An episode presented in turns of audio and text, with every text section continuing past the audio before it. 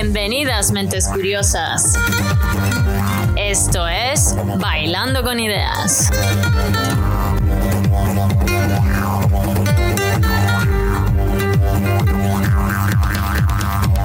Desde Australia con vosotros, la doctora Carmen Salvador. Os invito a escuchar un cóctel de entrevistas mixto con científicos, mentes fascinantes, emprendedores y corazones valientes. Descubramos esas ideas que han cambiado nuestro mundo, cómo hoy impactan nuestras vidas y cómo en un futuro expanderán nuestros horizontes. Bueno, al lío que el tiempo se pasa y la vida no espera.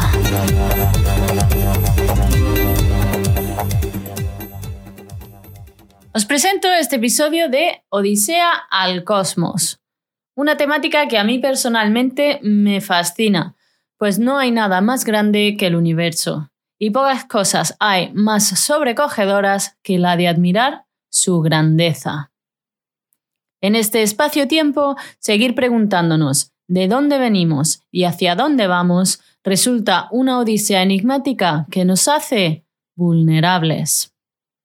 Así pues, os invito a escuchar esta conversación galáctica con el doctor Ángel López Sánchez. Ángel es astrofísico. Trabaja en el Australian Astronomical Optics y en el Departamento de Física y Astronomía de la Universidad de Macquarie, en Sydney, Australia. Hizo su tesis en el Instituto de Astrofísica de Canarias. Actualmente, su investigación se centra en el análisis de fenómenos de formación de estrellas en galaxias del universo local, especialmente en estallidos de estrellas enanas y galaxias espirales. Ángel es un apasionado comunicador científico que está continuamente dando charlas, conferencias públicas escribiendo artículos, organizando eventos de comunicación científica y actividades de observación astronómica con el público, siendo uno de los miembros más activos de la Junta Directiva de la Asociación de Científicos Españoles en Australia Pacífico, SRAP, por las siglas en inglés de Spanish Researchers in Australia Pacific. Ángel es muy conocido en las redes sociales. Fue el primer astrofísico español en tener un blog de astrofísica se le conoce como el lobo rayado. En este blog podréis ver imágenes inigualables de este astrofotógrafo. Además, Ángel es miembro de la red de divulgación científica Naucas y participa en podcasts científicos como Coffee Break, Señal y Ruido. En mi conversación con el doctor Ángel López Sánchez, agarraros que este podcast lleva matralla. Pero bueno, una matralla deliciosa. hablaremos de la evolución del cosmos, de los eventos más significativos de esta majestuosa historia espacial, desde la formación de partículas hasta la formación de galaxias, estrellas y planetas. Hablaremos de las nebulosas, de cómo se forman las estrellas y de la tasa de producción de las mismas. De los agujeros negros, de su presencia en cada galaxia, del gran reto que significa estudiar el universo y del fenómeno de lentes gravitacionales. Conoceremos cómo se puede saber cuán lejos están los objetos celestes en el firmamento. Hablaremos del efecto Doppler y de la corrección al rojo. Hablaremos de la expansión del universo, del papel de las supernovas en el descubrimiento de la dinámica de su movimiento y de cuál es la aceleración que sigue dicha expansión cósmica. De cómo se orientan los astrofísicos para mapear los astros y de sus sistemas de referencia. De las ondas gravitacionales, de las ondas electromagnéticas, de su importancia en este campo de la intrigante paradoja de Fermi y de si hay vida en otros planetas, de los lugares más cercanos a la Tierra con posibilidad de albergar vida.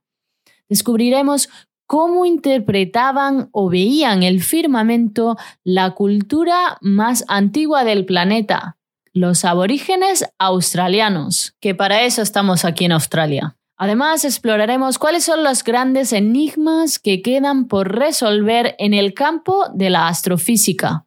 Y, finalmente, hablaremos de si el universo terminará algún día de expandirse y de lo que pasará cuando eso suceda. Bueno, y ahora sí que sí, viajemos en este galáctico episodio de Odisea al Cosmos con el doctor Ángel López Sánchez.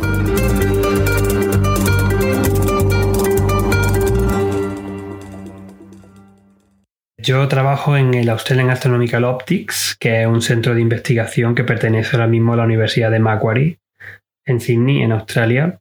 Soy astrofísico y divulgador científico y lo que me dedico es a investigación en la evolución de galaxias y formación de estrellas y cómo ha ido evolucionando el universo, básicamente.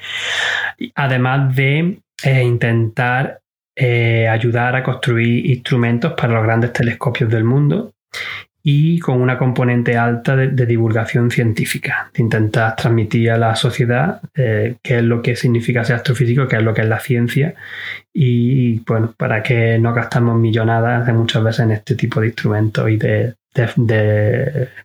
observatorios y, y cosas de estas en la ciencia. Sí, además Ángel es un miembro muy activo de la Asociación de Españoles eh, en Australia Pacífico, de, la Asociación de, Investigadores Españoles.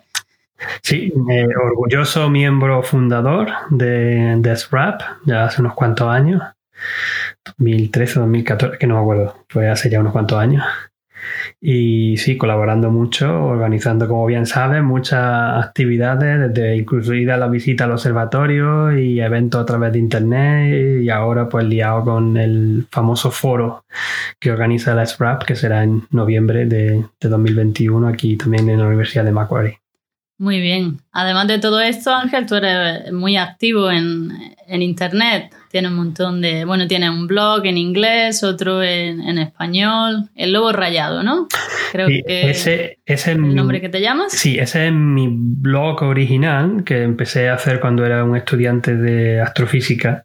Estaba haciendo la tesis doctoral en el Instituto de Astrofísica de Canarias y esto estoy hablando del año 2002-2003 eh, fui el primer astrofísico profesional en España en tener un blog dedicado a la astrofísica y ahí iba contando mis peripecias. Pero claro, estoy hablando de un tiempo en que no existían las redes sociales, no existía todavía Facebook y ha cambiado mucho la cosa después. en fin, eso no te quiero, no, quiero empezar directamente con este tema, pero sería también para, para dar una visión de perspectiva de cómo ha cambiado todo este tipo de divulgación, de comunicación científica en este tiempo. Pues sí, enhorabuena, porque están muy interesantes todos los sitios web que he visto que tú has creado y hay unas imágenes espectaculares del universo para aquel que le interese mirarlas con más detalle. Ya pondré el link también en, la página web de, de esta entrevista. Sobre las imágenes, muchas de esas imágenes las he conseguido yo con mi telescopio, mi telescopio de aficionado, algunos con telescopios profesionales usando, pues cuando estado observando en los grandes telescopios de Canarias, de aquí o de Chile, pues voy poniendo algunas imágenes de esas. En ese sentido, pues bastante distinto ¿no? a lo que mucha gente puede poner. También pongo imágenes de las que saca el Hubble y de las que saca en otros sitios, pero gran parte de mi contenido es producción propia, digámoslo así. Bueno, Ángel, Cuéntanos, ¿cuándo empezó tu pasión por el cielo estrellado? Pues desde que tengo uso de razón, prácticamente. Desde que era muy pequeño. Yo recuerdo una de las primeras memorias de cuando yo era, cuando era niño era que, bueno, nosotros vivían mis padres, vivíamos con, en un bloque de pisos típicos de, España, en Córdoba, eh, y mi madre subía a la azotea para tender la ropa y muchas veces subíamos por la noche y yo la ayudaba, no sé qué edad tendría yo ahí, tres años, doce años, no lo sé. Y yo me quedaba mirando al cielo, porque subía muchas veces de noche a recoger la ropa, cuando ya volvían, volvían de trabajar o algo de eso, y, y me quedé pues prendado de, de, qué eran esos puntitos que se ven ahí arriba. Y madre, pues no, son como otros soles que están muy lejos, algunos son satélites que le ha puesto el hombre y cosas de esas. Y de ahí pues ya me empecé a, emocionar. Entonces lo que yo pedía, y esto estoy hablando de los principios de los años 80, yo ah, no había internet, ya, ya, no es que no haya redes sociales, es que no había internet nada. Y la única forma que tenía era conseguir libros conseguir libros, revistas, y yo lo que yo pedía siempre para Navidad, Reyes, mi cumpleaños, era eh, para fin de curso, por favor, regalarme libros de astronomía. Eh, si iba a casa de amigos y veían que tenía libro de astronomía, mm, me lo intentaba llevar. Y de hecho tengo varios de mis amigos que me los llevé y nunca devolví. O sea, yo era un devorador de libros y de, y de todo lo que pudiera. Y luego ya cuando me regalaron primero unos prismáticos, luego un pequeño telescopio, eh, también tuvimos la suerte de que eh, teníamos un, terrenito, una finca, un chalecito en la Sierra de Córdoba y ahí muy, bastante lejos de la contaminación lumínica y ahí así pude empezar pues a observar con método astrónomo aficionado y yo tenía claro que yo quería ser astrofísico. Y, y ahí he dirigido mi vida. Muy bien, me encanta encontrar y conocer personas que desde siempre han tenido clara su pasión. Sí, es muy motivador. Bueno, comencemos con un viaje express a la evolución del cosmos, Ángel. ¿Nos puedes resumir brevemente los eventos más significativos que ocurrieron desde el Big Bang o el nacimiento del universo hasta el presente? Básicamente, que me resuman los casi 14 billones de años de historia del cosmos en unos pocos minutos una pregunta dificililla. Pues sí, es una pregunta, la verdad que intensa, porque hay mucho que contar y también depende de los detalles que quieras dar. Esto puede ser una charla larguísima, un propio episodio de un podcast. Efectivamente. O algo de eso, la verdad que, que bastante intenso. Pero bueno, intentaré más o menos resumirlo sobre la marcha según vamos hablando. Eh, bueno, el, el Big Bang en verdad no sabemos exactamente lo que pasa en el Big Bang eh, es una singularidad en la física, exactamente igual que los agujeros negros, las leyes que tenemos en la física se nos rompen. Eso no quiere decir que en algún momento quizá con física nueva se pudiera entender mejor exactamente lo que pasó ahí o que no existiera nada, pero lo que sí sabemos es que desde ese punto primordial en que todo estaba concentrado en un único lugar, no existía el tiempo tampoco, se crea la energía, el tiempo y la materia. Y en la materia básicamente lo mismo. Em, los procesos que llevan a esto, desde el propio Big Bang hasta, hasta nosotros, en verdad es que hay una gran cantidad de mecánica cuántica, física atómica metida ahí dentro. Que tú piensas, puedes pensar, si un astrofísico estudia las, cosas más grandes del universo, ¿por qué necesita saber mecánica cuántica? Pues no, es fundamental saber, no solamente para eso, sino para los interiores de las estrellas. Nosotros no podemos conocer cómo funcionan las estrellas y por qué brillan las estrellas y cómo evolucionan las estrellas si no entendemos los principios básicos de la física nuclear y de la mecánica cuántica que están metidos ahí.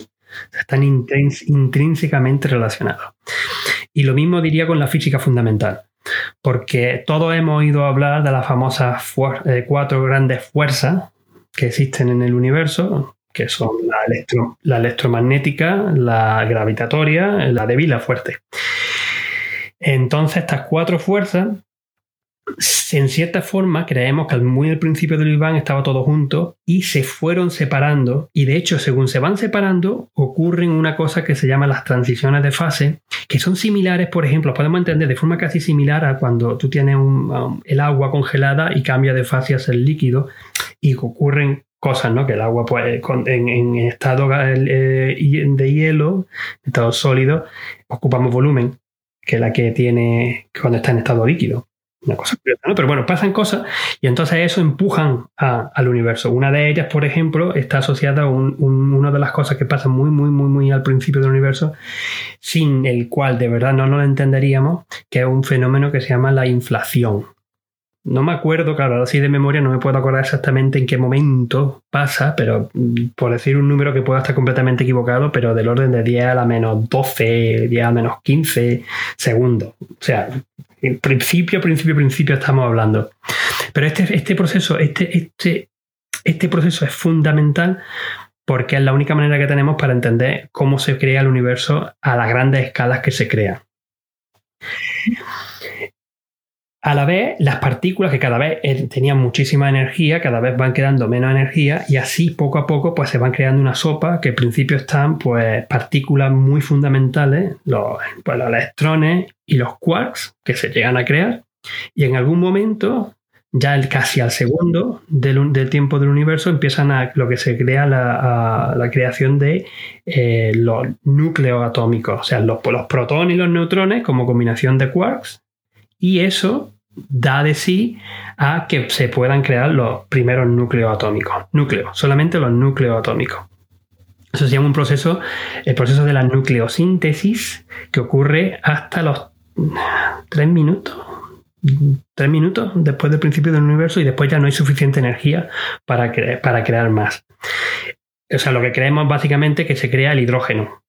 Cuando hablamos de núcleo atómico en este sentido del Big Bang es básicamente hidrógeno con una cantidad no despreciable de helio, que puede ser del orden del 20-25% y todavía estamos peleándonos exactamente cuándo fue, cuánto fue el helio primordial.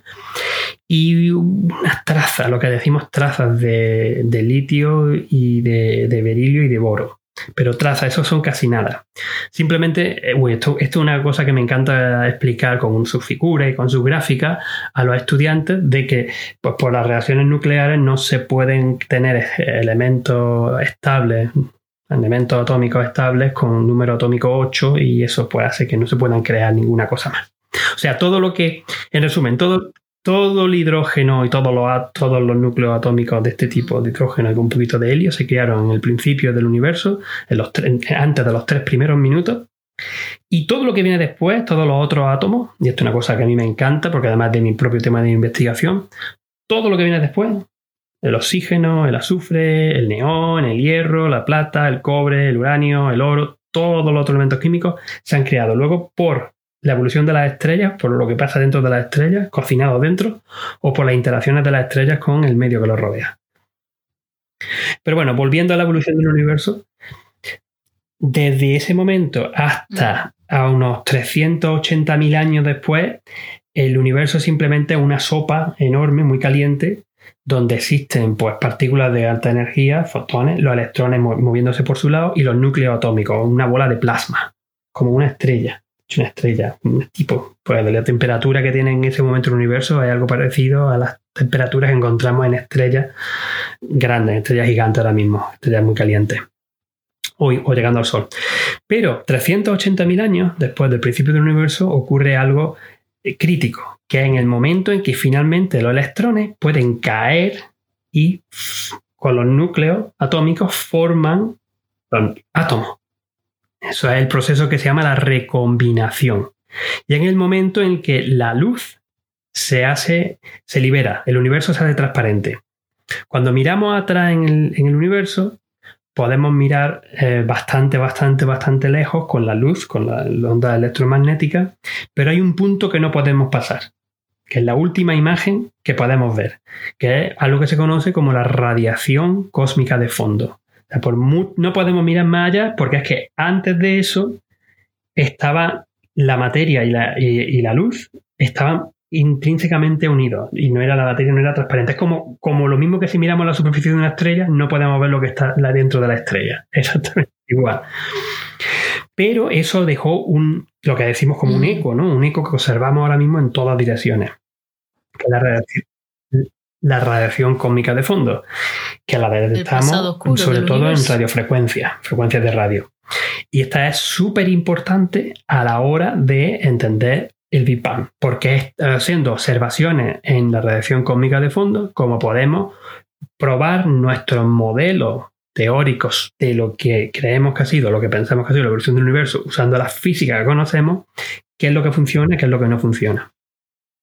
Desde el principio se creía, cuando se empezó a descubrir la radiación cósmica de fondo, aunque estaba medio estaba predicha, teóricamente se encontró de forma completamente aleatoria por dos científicos, dos técnicos de los laboratorios Bell, si no recuerdo más, Penziel y Wilson, que estaban intentando hacer un, un, estudio con una antena y se encontraban que apuntaran donde apuntaran en el cielo siempre tenían un ruido de fondo y era la radiación cósmica de fondo, este ruido. Una historia muy curiosa pero bueno, lo, que sí se pensaba era que no podía ser homogénea, no podía ser exactamente igual. Tendría que ser muy, en, global sí, pero cuando iba al detalle te que, tenías que encontrar ciertas variaciones, porque si no, no se podrían entender que el universo llegara a crear lo que son las protogalaxias, la estructura a gran escala del universo y, eh, las galaxias como las conocemos ahora. Por eso, hasta que eh, no tuvimos satélites artificiales, particularmente el primero eh, fue COBE y después eh, tanto Planck como WMAP, que eran otros satélites. Planck, COBE fue de NASA, Planck de NASA, WMAP fue de la Agencia Espacial Europea. eran capaces de ya no solamente detectar la radiación cósmica de fondo en todas las direcciones, sino medir bien pequeñas variaciones de densidad o de temperatura, es lo mismo. En estas cosas estamos hablando básicamente de lo mismo. Tan finas que son menores que uno en 100.000. O sea, son muy pequeñitas, muy pequeñitas, pero están ahí. Y entonces tenemos ese mapa que muchos habrán visto, muchos habéis visto, que son las estructuras estas eh, de, la radiación cósmica de fondo, que se ven puntitos más azules, puntitos más rojos, un poquito más calientes, un poquito más fríos. Y eso nos están dando lugar a que hay cierta estructura que luego va a evolucionar a formar estas eh, supercúmulos de galaxias, cúmulos de galaxias y galaxias.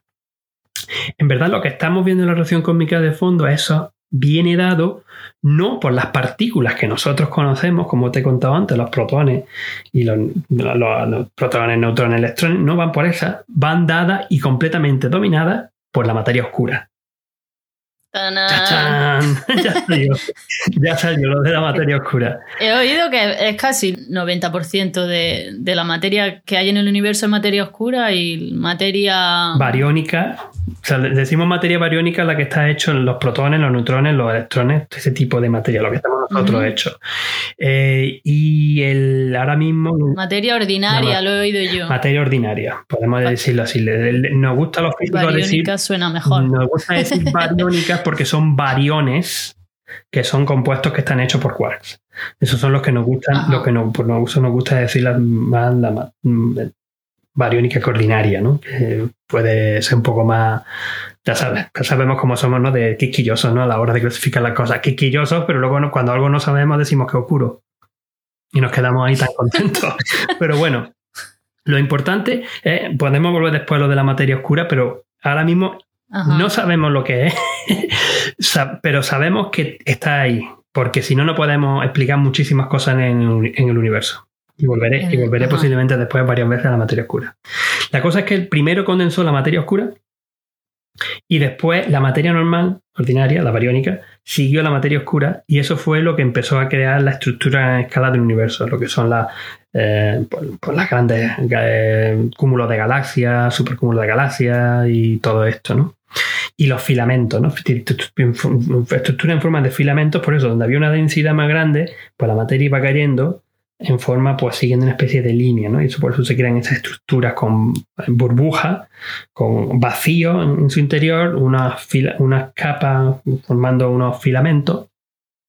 Y eso es lo que vemos además en la estructura a gran escala del universo, que esto ha sido uno de los grandes eh, hitos observacionales teóricos, poner, explicar que esa estructura a gran escala del universo, que viene de, la, de lo que vemos en la reacción cómica de fondo, se explica con la materia oscura tipo frío, materia oscura fría. No me des más, pero la materia oscura de tipo frío. O sea, no pueden ser cosas muy calientes. Por ejemplo, se pensaba en los neutrinos, que es otra partícula que aparece por todos lados y que es muy importante para la, uh, las reacciones nucleares y todo eso, se pensaba que era un tipo de materia oscura. Pero esa era, como se mueven casi a la velocidad de la luz, se le decía que era materia oscura caliente. Pero cuando se metían ese tipo de materia oscura en los modelos, eh, no, se, no se conseguían la distribución de filamentos y vacíos que vemos en, la actualidad. De hecho, salía una cosa muy rara. Por eso se descartó y se sabe que lo que es la materia oscura fría, que tiene que ser algún tipo de partícula que no hemos descubierto todavía, pero una partícula muy, muy rara y muy especial que no entra dentro de eh, nuestro, nuestro el, marco teórico que tenemos ahora de física de partículas. Por, eso es tan interesante, porque saber lo que es la materia oscura nos va a dar nueva física y nos va a ahondar todavía más en, la realidad que existe en el universo a todos los niveles. En fin, Básicamente resumiendo ya con eso, eh, terminando para llegar a nuestros días. Durante un montón de tiempo, en verdad, desde la radiación cósmica de fondo, o sea, desde lo que pasó en la radiación cósmica de fondo, 380.000 años, después del Big Bang, hasta los mil millones de años, una cosa así, el universo fue oscuro, porque no había estrellas. Había gas, pero no se habían formado todavía las primeras estrellas. Necesitamos la luz de las estrellas para poder ver las cosas. Entonces era una, una etapa del universo que me gusta mucho, que es la edad oscura del universo. Y se llama así. la edad oscura. Y después llega, llega lo, lo, romántico, ¿no? El amanecer cósmico. En el momento, ah, un millón de años, perdón, mil millones de años después del, del principio del universo, que empezaron a, for a, formarse las primeras estrellas dentro de entidades pseudogravitatorias más o menos, que eran las primitivas protogalaxias. Esta es la época que se llama la reionización, porque las estrellas encienden el gas a su alrededor, reionizan el gas y por fin el universo puede verse, se pueden ver cosas. Empiezan a nacer las estrellas aquí y allí, fuego artificio por todos lados. Y al principio estas entidades, estas, eh, primero las estrellas eran supermasivas y explotaban, evolucionaban súper rápido y morían nada. En pocos millones de años, que eso todavía pasa en algunas de las estrellas masivas, pero en este tipo eran todavía más bestias porque no tenían, solamente tenían hidrógeno y helio, no tenían nada más. Entonces por eso evolucionaban muy rápido. Y además las galaxias, protogalaxias que lo albergaban, eran muy pequeñitas, eran cosas deformes que se estaban empezando a unir unas con las otras por la gravedad. Y aquí entra otra de las palabras clave a la hora cuando queremos hablar sobre la evolución del universo y el modelo jerárquico de la formación del universo, en las que las primeras entidades que aparecen son pequeñitas, son en galaxias tipo enano, galaxias enanas. O galaxias pues son de 100, 1000 veces, 10.000 veces más pequeñas que la Vía Láctea.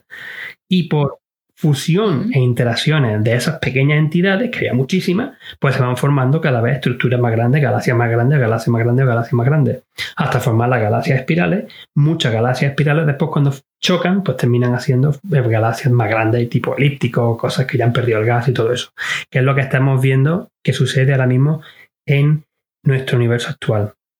Y aunque parezca que no, aunque parezca que nuestro universo es muy bonito y está formando muchas estrellas, en los últimos 10.000 millones de años, el universo ha bajado en un orden de magnitud su ritmo de formación de estrellas que es uno de los grandes descubrimientos que hemos tenido en los últimos tiempos, gracias también en parte, por ejemplo, a las investigaciones que hemos hecho aquí con el telescopio anglo-australiano, estos grandes cartografiados de galaxias con casi un millón de galaxias que cuando mira cuántas estrellas se formaban por galaxia, en los primeros tiempos se forman muchísimos más que ahora. Ahora cada vez hay más decline, decline, un declive, un declive, cada vez se forman menos galaxias, menos estrellas en las galaxias. Pero bueno, es propio de la evolución del universo un breve resumen sería de la historia del cosmos. Sería la explosión del Big Bang, ¿no? Luego se forma la materia y la materia oscura, y luego se forman las galaxias y ya de las galaxias se forman las estrellas y el universo que conocemos hasta ahora, ¿no? La, las galaxias, a la vez que las galaxias se forman claro, las estrellas. La, la, formación de estrellas y de, de galaxias va muy en paralelo. Porque lo que son al principio son nubes de gas que dependiendo de tal son cosas muy amorfas. No sería una galaxia como la que entendemos ahora, que ve una espiral o una son cosas muy amorfas que quizás son cadenas de objetos formando estrellas que luego terminan siendo una galaxia, pero que se podría decir que es una galaxia enana irregular. de hecho, uno de mis temas favoritos de mm, investigación y el tema de investigación de mi tesis fue entender la formación estelar en galaxias enanas cerca de la Vía Láctea, chiquititas, nuestras. Que además estas galaxias pequeñitas están químicamente menos evolucionadas que las galaxias grandes. Yo te he hablado un poco de la química y de lo de que el hidrógeno y el helio al principio y todo lo demás viene después. Bueno, voy a hacer el chiste fácil que los astrofísicos hacemos un montón de veces, que es que para un astrofísico en el universo existen el hidrógeno, el helio y los metales todo lo que no hay hidrógeno y helio decimos que es metal. Para un astrofísico el oxígeno es un metal, el nitrógeno es un metal. Es simplemente por definición, porque es que es tan poca cantidad que, podemos meterlos todos juntos y ya está. Pero esa, esa cantidad que se conoce como metalicidad, por los metales, la cantidad de metales, es crítica a la hora de entender cómo evolucionan las estrellas, cómo funcionan las galaxias, cómo se pueden formar planetas y que luego se dedica a formar la vida.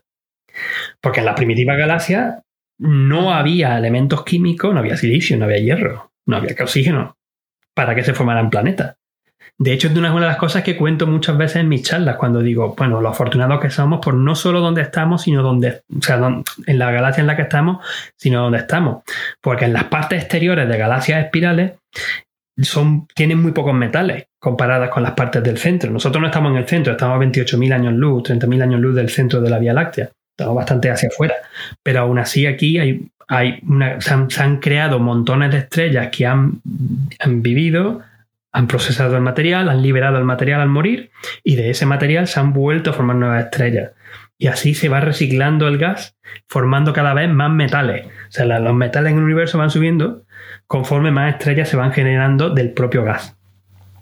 En las partes exteriores de la Vía Láctea, si el Sol estuviese allí, pues quizá no había suficientes metales, o sea, metales, luego hierro, silicio, para formar planetas de tipo rocoso como la Tierra. Y de hecho eso sabemos que muchas galaxias enanas que están por aquí cerca, incluidas las nubes de Magallanes, las nubes de Magallanes tienen una metalicidad que es un orden de magnitud inferior a la del Sol. Ahí es muy difícil que existan planetas, tal y como lo entendemos, que puedan incluso albergar la vida. O sea, ya directamente podemos ir diciendo, pues en esta galaxia quizás sí tenemos objetos que tengan vida, planetas que puedan albergar la vida y en otros no.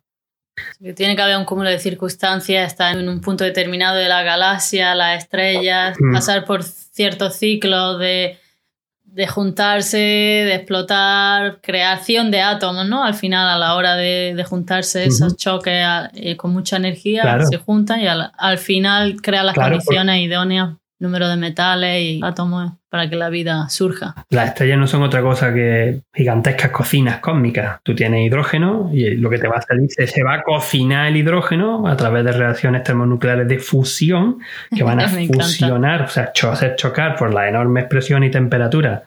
Por ejemplo, en el Sol, pues del orden de 11 millones de grados en, el centro y pues, millón, dos millones de veces la presión atmosférica, eh, eso hace que se puedan chocar los núcleos atómicos y que los, núcleos atómicos se queden juntos y se crean pues nuevos elementos químicos, que como hacemos tal. En particular, pues los cuatro protones, cuatro núcleos de hidrógeno que son capaces de crear un núcleo de helio. Pero de ahí a pasar a del helio a formar elementos más pesados, pues también hay un poco de truco, ¿no? Porque tienes, puedes llegar a crear oxígeno, puedes crear eh, nitrógeno, silicio, silicio no, perdona, eh, nitrógeno, azufre, pero hay un problema porque, y esto solamente pasa en las estrellas más masivas, en el Sol, por ejemplo, no podrán tener estos elementos químicos, solamente las estrellas más masivas pueden llegar a crear esta estructura en capas de cebolla, ¿no? El hidrógeno en la parte de fuera, el helio que se está quemando, el oxígeno por debajo, por debajo tiene el azufre, el, calcio y unas cuantas, unas cuantas más hasta llegar a un núcleo de silicio-níquel. Silicio-níquel, hierro-níquel, perdón, de hierro-níquel. Pero el hierro es el elemento más estable de la naturaleza, con una de las figuras en física que a mí más me gustan, que es cuánta energía es necesaria para romper un núcleo atómico. Y si se representa eso por un número núcleo atómico, pues ves que según vas poniendo núcleos atómicos del hidrógeno y el helio, pues vas sacando energía cada vez menos, cada vez menos, hasta llegar al hierro que no saca energía que es lo contrario. A partir de ahí hay un pico y entonces cuando rompe los núcleos atómicos pesados es cuando saca energía. Y aquí es la diferencia entre la energía nuclear de fisión, que es la que tenemos, que es la que tenemos las centrales nucleares, muy seguras que son todas en el mundo, digan lo que digan, porque vamos, es de verdad una forma de meto cuña publicitaria. Una, de las mejores formas para luchar contra el cambio climático sería tener más reactores nucleares de fisión y porque rompen rompen esos núcleos atómicos pesados que después dejan residuos, que es el problema, que ahora no podemos, quizás no podemos sacar todavía la, romperlos más, pero dentro de 15, 20 años con nueva tecnología, como ha ido pasando, pues los romperemos mejor. Y por el otro lado están las reacciones de fusión, que es lo que pasa dentro del Sol, que es lo que de verdad a los físicos nos gustaría tener como herramienta, porque es muchísimo, da muchísima más energía, que es los núcleos fusionarlos, los protones fusionarlos, de generar helio, y un montón de energía. Tu investigación, Ángel, se centra mucho en el estudio de las nebulosas, las cuales son también conocidas de forma informal, hablaba antes de las cocinas, son conocidas también, he oído, como los viveros de las estrellas. viveros de estrellas. ¿Nos puedes decir qué te impulsó a estudiar estos cuerpos celestiales y, qué podemos aprender de las nebulosas? ¿Qué son? Las nebulosas son gigantescas nubes de gas, básicamente hidrógeno, con su poquito de helio y su poquita, poquita cantidad de metales, pero los metales, como digo, son muy importantes para, todo esto. Y lo que ocurre simplemente es que en, esa, en, eso, en esas regiones el gas ha sido capaz de condensarse en su centro y se han formado nuevas estrellas. Al formarse nuevas estrellas, y son regiones de formación estelar, este, estas estrellas recién formadas existen muchas de ellas que son grandes, masivas y emiten gran cantidad de luz ultravioleta. Entonces lo que hace, lo que hace esta luz ultravioleta es lo mismo que vemos los tubos fluorescentes. Bueno, cada vez hay menos, afortunadamente, pero los que tengamos ya una edad entendemos lo que son los tubos fluorescentes, ¿no? Que pulsa es tener un gas en un tubo y al meter una corriente eléctrica se enciende el gas por los choques de los electrones con el gas. Pues lo que le pasa a las nebulosas. Las nebulosas, la radiación ultravioleta, por efecto fotoeléctrico tiene que ser el, ultravioleta, es capaz de el hidrógeno circundante excitarlo, o sea, arrancarle el, hidrógeno, el electrón que está alrededor del protón. Cuando eso se recombina, emite luz. Y por eso vemos las nebulosas brillar con estos colores tan bonitos. No solamente eso, sino que en los lugares donde existe el oxígeno, el nitrógeno, el azufre, también emiten en colores muy concretos, que es por lo que tenemos estas imágenes tan fantásticas, sobre todo en el telescopio espacial Hubble, pero ya en la última década, incluso diría, también con telescopios de aficionados, gente de, que tienen esos filtros, unos filtros que observan el oxígeno, el nitrógeno, bueno, el oxígeno, el azufre y el, y el hidrógeno sobre todo, pues tiene eh, e, esas imágenes tan llamativas. Y son muy importantes porque son los lugares donde actualmente, dentro de las galaxias, se están formando las estrellas, ¿no? Los viveros de estrellas, como tú lo has dicho antes, eh, muchas veces llaman también el Sacta Santorum del universo, ¿no? Los lugares más sagrados donde de verdad se está creando ahora mismo eh, los nuevos soles. Y es algo bastante también bonito, romántico, emotivo, digámoslo así simplemente, en eh, formato filosófico incluso pensar sobre ello. Y es uno de los temas que a mí siempre me han, me han apasionado. En verdad, yo he tenido siempre el problema, ahora vuelvo a hacer un apunte personal, he tenido siempre el problema de que a mí la astrofísica me gusta toda. Me gusta desde el estudio del sistema solar, el estudio de los cometas y todo esto, a la gran estructura a gran escala. Y cuando me tuve que decidir a ver qué tipo de tesis doctoral y qué camino de investigación seguía, intenté encontrar algo que aunara lo máximo posible todo esto. Y la que encontré fue precisamente, bueno, entender las estrellas masivas. Tienes que saber cómo funcionan las estrellas. Las estrellas masivas son clave a la hora de eh, que tengamos las nebulosas, la reformación estelar, que además son clave para entender cómo evoluciona la galaxia, dónde están estas regiones de formación estelar y cuánto es el ritmo de estrellas, que el ritmo de formación de estrellas que está pasando en, este, una galaxia, que también te lo comenté, comenté antes, ¿no? Entonces, este tipo de tema conectado también con lo de la química del medio interestelar, que se, la química de la galaxia, que se conoce sobre todo a través de las nebulosas, porque podemos ver fácilmente por la cantidad de, hidrógeno, de nitrógeno, de azufre, de, oxígeno y todo eso, y de hierro también, pues las podemos medir de forma más fácil, incluso en galaxias que están lejos, pues e, e, era lo que me conectaba.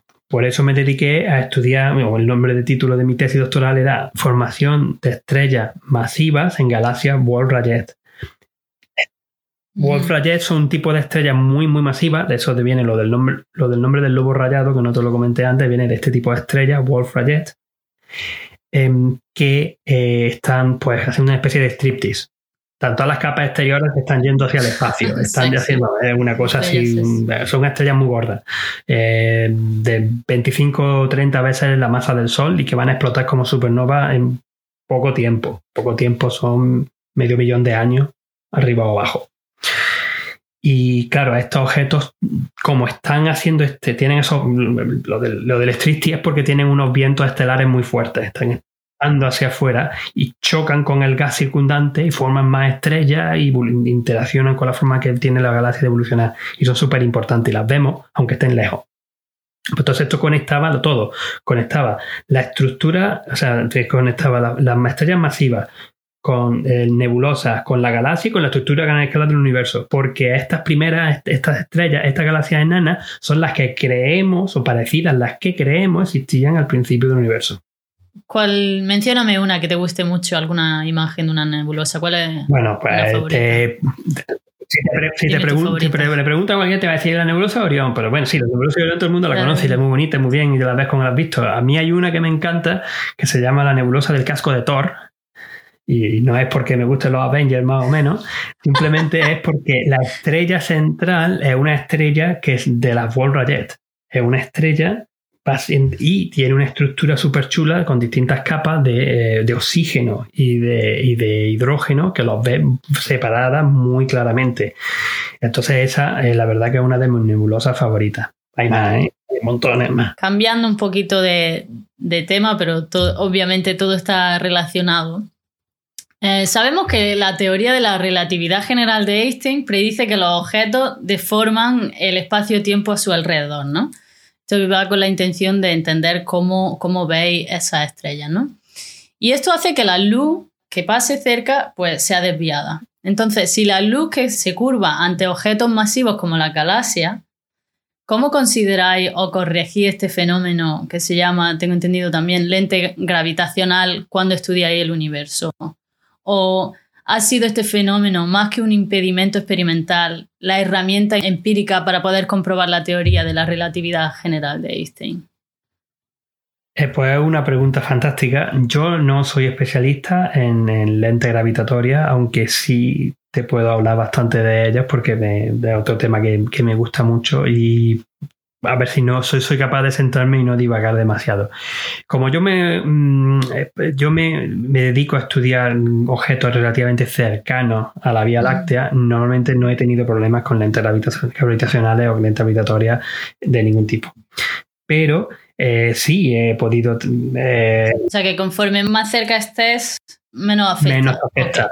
Claro, menos afecta. El problema que tienes es cuando estás observando cúmulos de galaxias. Cuando estás observando cúmulos de galaxias que están muy lejos, pues esos pueden tener algo delante que lo estén deformando. Pero cuando te, estoy hablando que están muy lejos, pues del orden de mil millones de años luz. Pero yo te estoy hablando que mis galaxias están aquí al lado, están a 10, 15, 20 años luz. o sea, millones de años luz. Años luz, no, millones de años luz. 10, 15, 20 a la vuelta de la esquina. Estamos hablando del universo local, del universo muy, muy, muy local. Tan local que se llama el volumen local, que es una esfera de 33 millones de años luz. de ahí me he ido un poquito más lejos, pero no mucho más lejos. Los órdenes de magnitud que vosotros usáis me, me fascinan. Ya, sí, está, porque dice, no está aquí al lado, este, está a unos 40, 50 millones de años luz. Pero de verdad que eso es aquí al lado, en comparación con otros.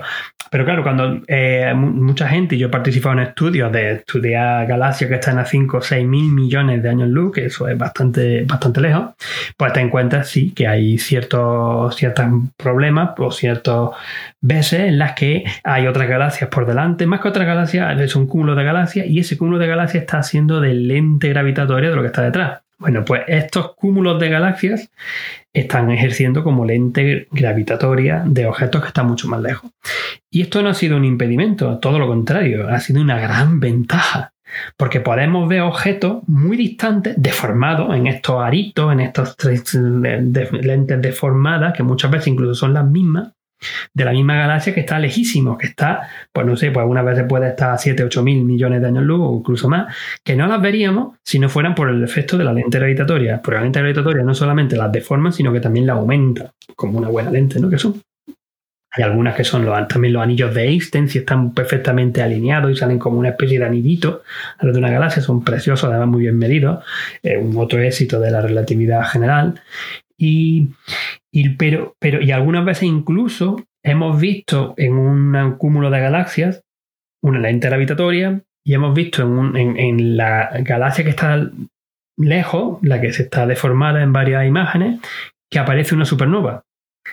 Y hemos sido capaces de predecir que dentro de 5 o 6 años, en la otra imagen va a aparecer la supernova. Y efectivamente, apareció la supernova como la habíamos visto. ¿Y eso a qué se debe? Pues a una de las cosas más chulas que se han podido hacer gracias a las lentes gravitatorias, que es estudiar el contenido de materia oscura del cúmulo de galaxias que hace el lente de gravitatoria. Porque la única manera que tenemos para explicar con física cómo se deforma el espacio-tiempo por la gravedad, por la relatividad de Einstein, es teniendo la masa. Pero la masa que tenemos que poner no es la masa que vemos como galaxia, sino la masa total, la de la que vemos en estrellas y gas y la de esta materia oscura que no sabemos lo que es. Pero tenemos que ponerla.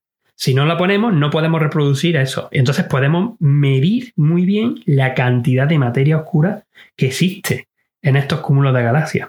Pero Igual esa, esa, imagino que la aplicación, ¿no? Una de las aplicaciones, pero mi pregunta era más dirigida, es como, si sabemos que la luz se curva y estás mirando un montón de, zonas en el espacio, ¿cómo tiene en cuenta esa curvatura? Si... Pero son zonas muy, son zonas muy pequeñas del, ah, espacio. aunque, aunque, estén, aunque ocupen, aunque ocupen en verdad intrínsecamente en, distancias pues, de incluso 100 millones de años luz o incluso más, en, allí, visualmente desde la Tierra, ocupan un espacio muy pequeñito en el cielo. Entonces eso no, no nos impide Además que seguimos viendo objetos que pueden estar detrás que no están tan deformados por la lente gravitatoria, porque para que estén en la lente gravitatoria tienen que pasar con cierto ángulo, en ciertas condiciones.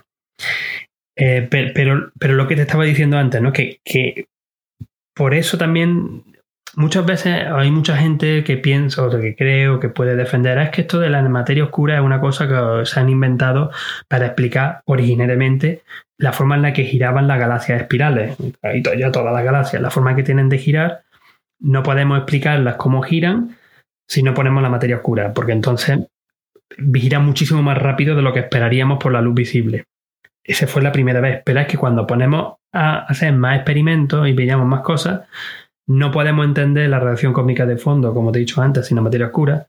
No podemos entender los cúmulos de galaxias sin la materia oscura, que vemos allí. No podemos entender la estructura que en escala sin materia oscura. No podemos entender la, eh, cómo se han ido formando las galaxias si no ponemos la materia oscura. Y hay más. ¿eh? De hecho, hay del orden de 12 o 13, si no recuerdo mal la última vez que lo miré, pruebas empíricas independientes de que hay algo que se llama la materia oscura observacionalmente es muy fuerte. No sabemos lo que es. Ya, bueno, he oído que en el centro de cada galaxia hay un agujero negro, ¿no? ¿Nos podía hablar acerca de esto? Los agujeros negros, eso es, un campo que, tiene relativamente poco tiempo. Bueno, poco tiempo. Bueno, poco tiempo. Me refiero a que de hecho la han ya fotografiado, creo que hace unos cinco años así. Ha habido más avance, me refiero. Sí, no, en, el campo. Hay que reconocer que en los últimos cinco años, como tú dices, se han hecho un gran avance en el estudio de agujeros negros por dos motivos fundamentales. Primero, ya, y creo que me va a preguntar después lo de la onda gravitatoria, la onda, detectar la fusión de agujeros negros con ondas gravitatorias o gravitacionales. Después vamos a ello. Lo segundo, como tú lo has mencionado muy bien, es conseguir la primera imagen de la sombra de un agujero negro. Un agujero negro, por definición, no puede fotografiarse porque no es que sea negro, en verdad tendría que ser, no sé cómo ponerla. Simplemente, simplemente es que un objeto tan denso que para salir de él necesita más velocidad que la velocidad de la luz. Como no hay nada en el universo que vaya más rápido que la velocidad de la luz, la luz vuelve a caer. O sea, son objetos muy exóticos. En su centro, esto es lo que se conoce como la singularidad, pues las leyes se nos rompen.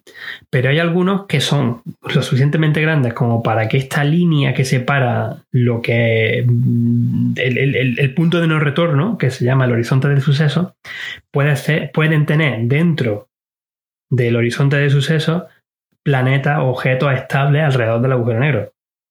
Porque eh, muchas veces tenemos la idea de que un agujero negro, y esto es de las películas, ¿eh? es como un remolino. Te pones un, rem, pones allí y te va chupando todo. No. O sea, si ahora mismo el Sol lo cambia por un agujero negro con la misma masa del Sol, los planetas ni se enteran. Todo el mundo, todos van a seguir moviéndose alrededor porque es la materia, la masa, la cantidad de masa. Ya está. Es lo único que cambia.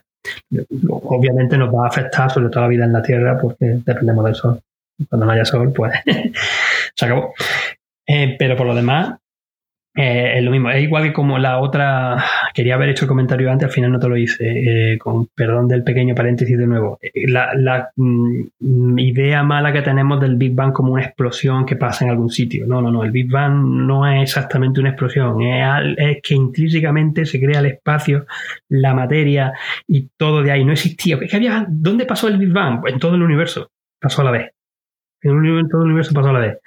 ¿Qué había afuera? No, no es que no había, es que no existía. Físicamente no existe lo que, lo que hay allá afuera. Ya te metes cosas tan poco son conceptos difíciles de, entender. Pero, pero, pero muchas veces. La mente humana, ¿no? El imaginar que no hay nada. claro, pero muchas veces, pero muchas veces hay que, hay que decirlo, ¿no? Hay que tener cuidado con esta, porque además, sobre, todo cuando se hace divulgación, pues es fácil pues, intentar sintetizar y simplificar lo más posible, pues no termina de ser exactamente, eh, exactamente exacto, ¿no? Y de alguna cosilla que no es como debiera ser.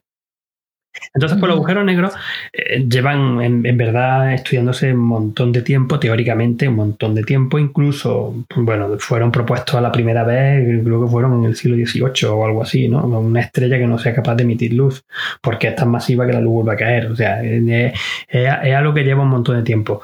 Eh, pero claro, el problema es cómo los vemos, ¿no? Si son objetos que no emiten luz, ¿cómo los vemos?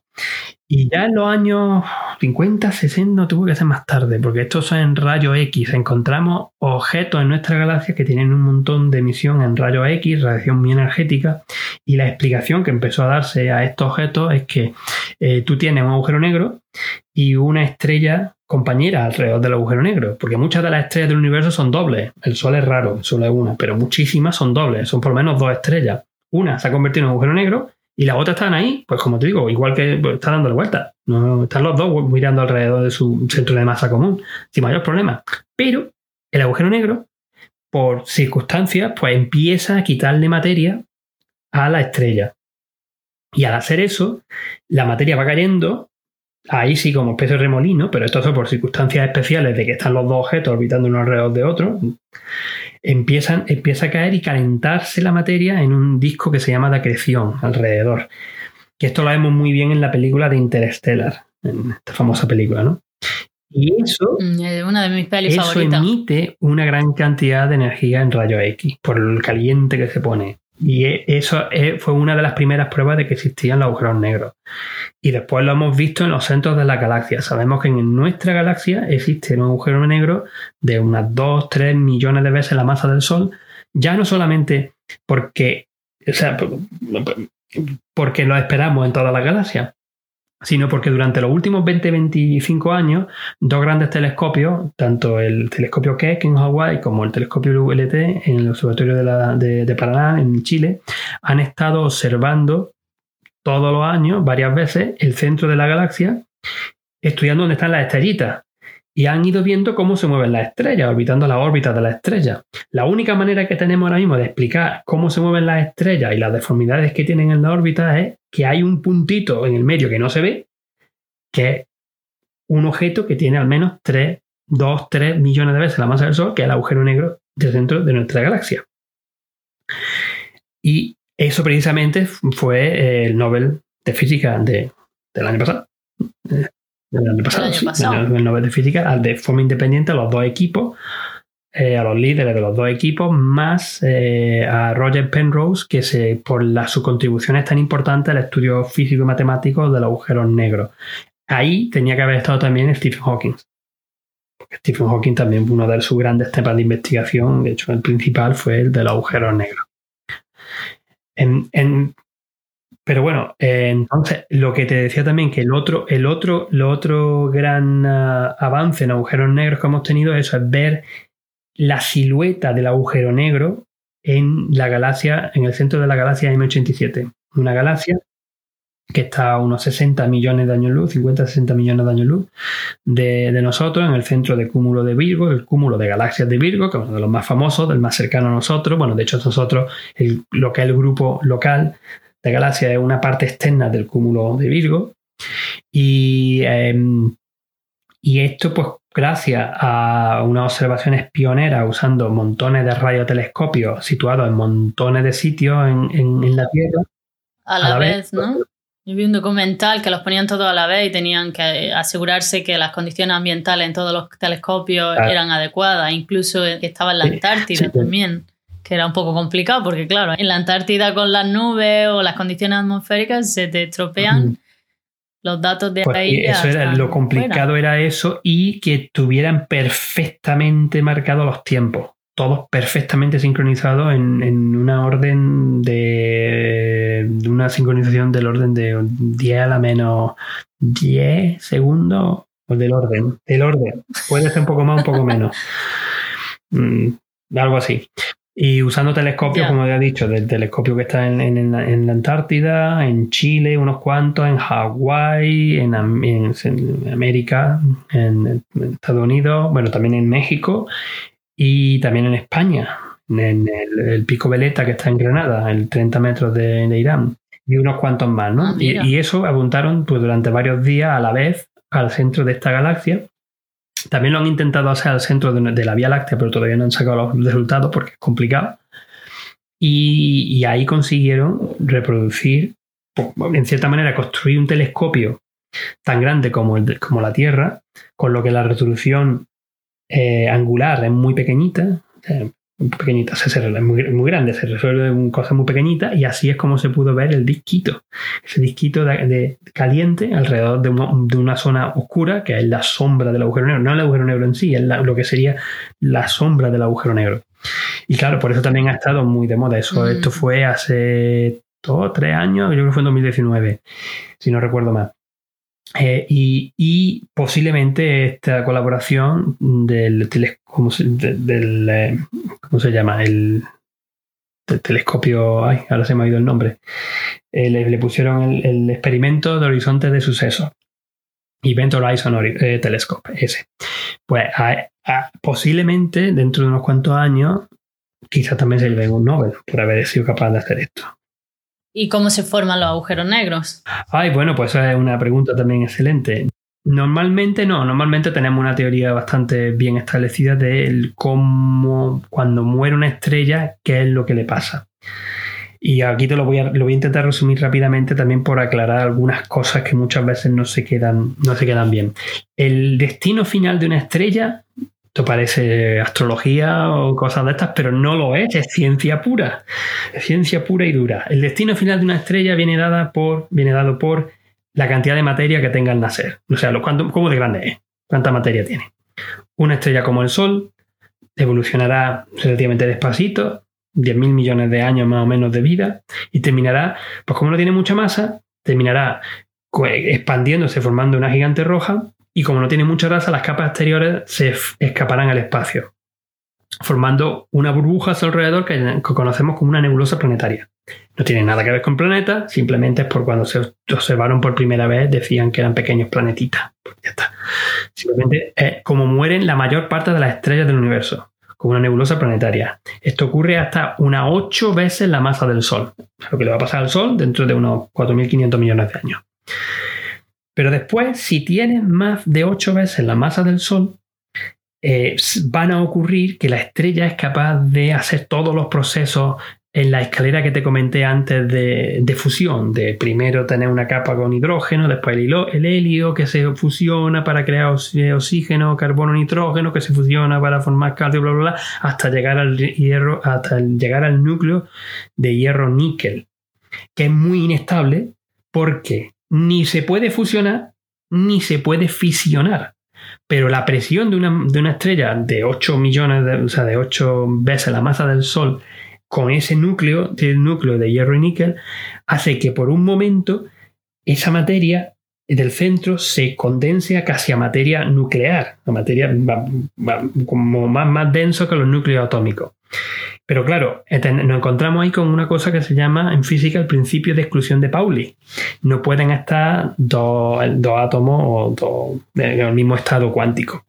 Y entonces eso rebota rápidamente. Al rebotar, se encuentra con la materia que está cayendo por, gravedad hacia el centro y, se y, chocan los dos y es cuando ocurren estas famosas explosiones de supernova. Entonces solo las estrellas más masivas a partir de 8 veces la masa del Sol, explotan como supernova. Ahí en esa explosión de supernova es donde tenemos pues, la creación de los elementos más pesados del hierro, todo lo que sea, pues muchas veces de esto, ¿no? El, todo el silicio, hierro, eh, uranio, cobre, pues, todo, estos que van después en la tabla periódica, eh, plata, oro, todo eso, pues vienen de ahí o luego más tarde cuando fusionan estrellas de neutrones y cosas de pero ese es otro sistema, no me desvío. Lo importante es que qué es lo que pasa en el centro de ese objeto que ha explotado.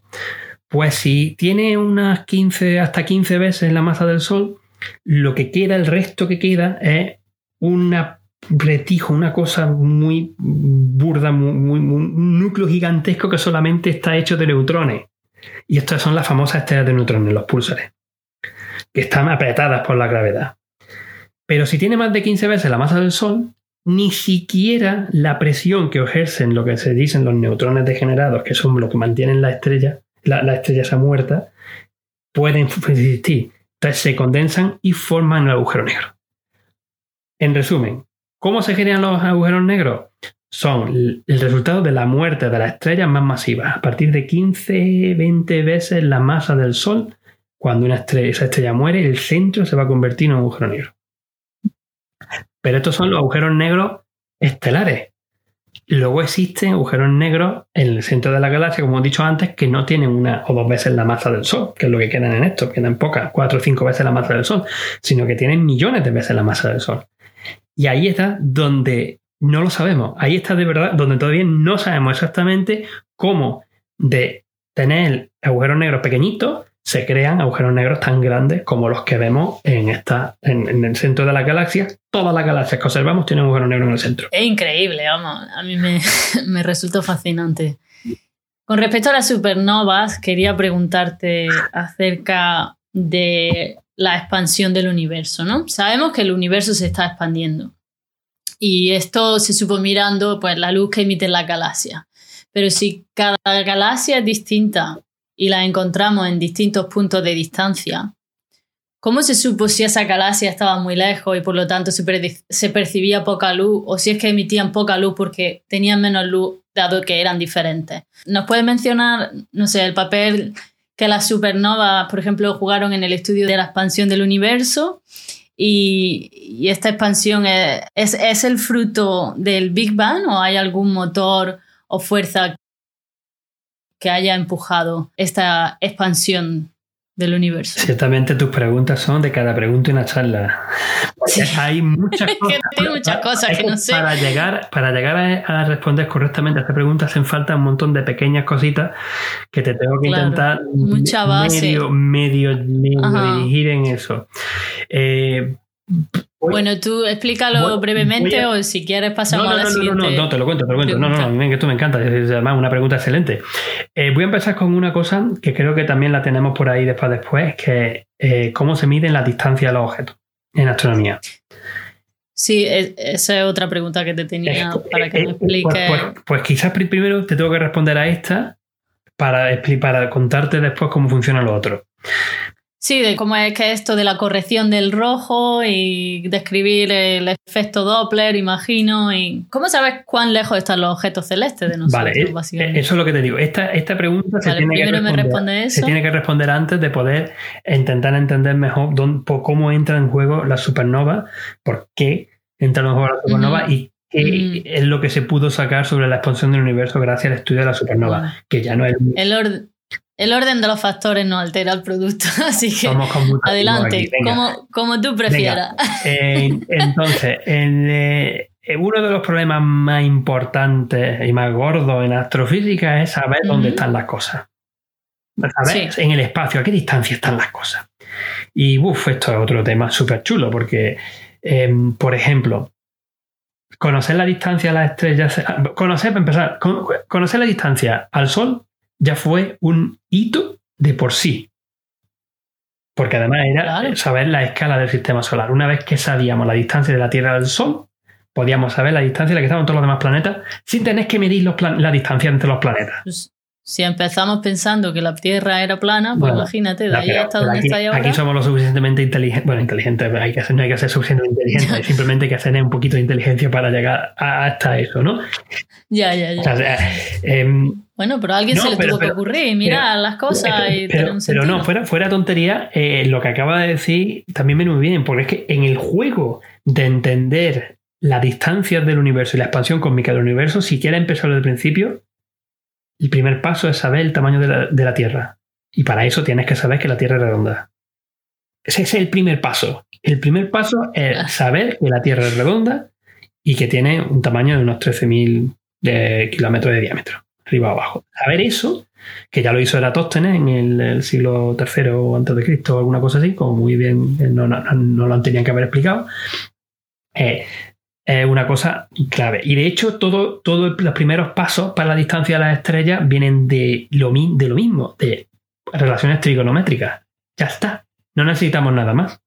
O sea, simplemente, eh, una vez que conocíamos dónde estábamos en la Tierra y cómo era el triángulo de la Tierra, nos faltaba saber la distancia al Sol. Para saber la distancia al Sol necesitábamos algo que nos sirviera de referencia. Y ese algo fueron los tránsitos de Venus. Esto es, cuando Venus pasa delante del disco del Sol. Porque no lo ve ni al mismo momento, ni exactamente en el mismo sitio, si está, digamos, en España o está en Australia. Casi separados, diametralmente opuestos.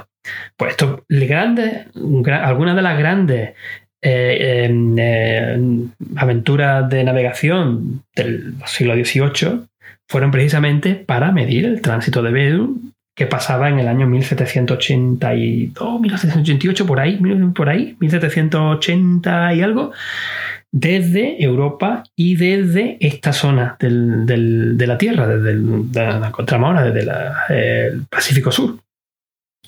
Y fue la primera, eh, la primera, el primer, eh, mm, el primer objetivo científico que tenía la famosa expedición del Capitán Cook, cuando después vino y descubrió, bueno, y dijo que este sitio, Australia, era un buen sitio para hacer una colonia.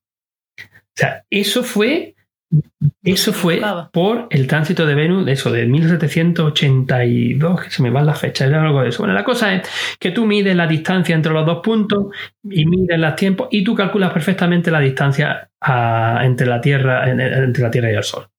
Con eso y otra ley famosa, que es la famosa ley de Kepler, no tenemos que medir más. Simplemente sabemos los tiempos que tardan los planetas alrededor del Sol, aplica la ley de Kepler, que es que el periodo que tardan al cuadrado dividido entre el radio al cubo es una constante, que es la constante, con unos factorcitos, la constante de gravitación universal. Pues eso lo aplica y ya conoces todas las distancias en el sistema solar y todos estamos contentos. Muy bien, pues ahora vamos a hacer lo mismo, pero medir la distancia a estrellas.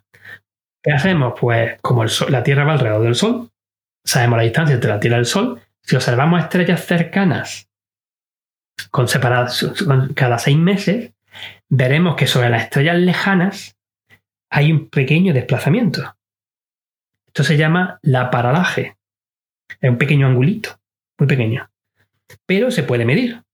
Y con eso, simplemente con trigonometría, porque están mirando ese ángulo, tiene ese ángulo, tiene la distancia entre los dos puntos, que son el doble de la distancia de la Tierra al Sol. Con eso calculas perfectamente con trigonometría la distancia de estrellas que están cercanas.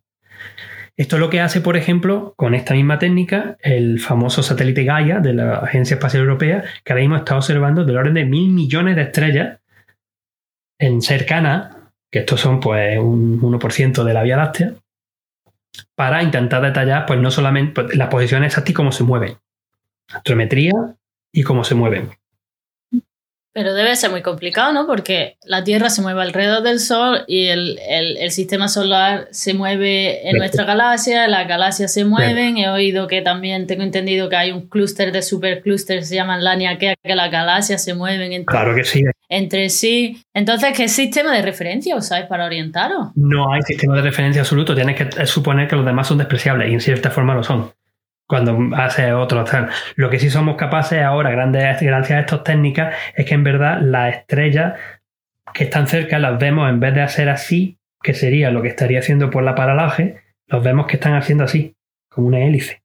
Claro, esto no se lo puedo enseñar, no lo pueden ver los que, los que estén por la radio, pero va haciendo una cosa así Como y eso lo podemos, lo estamos empezando.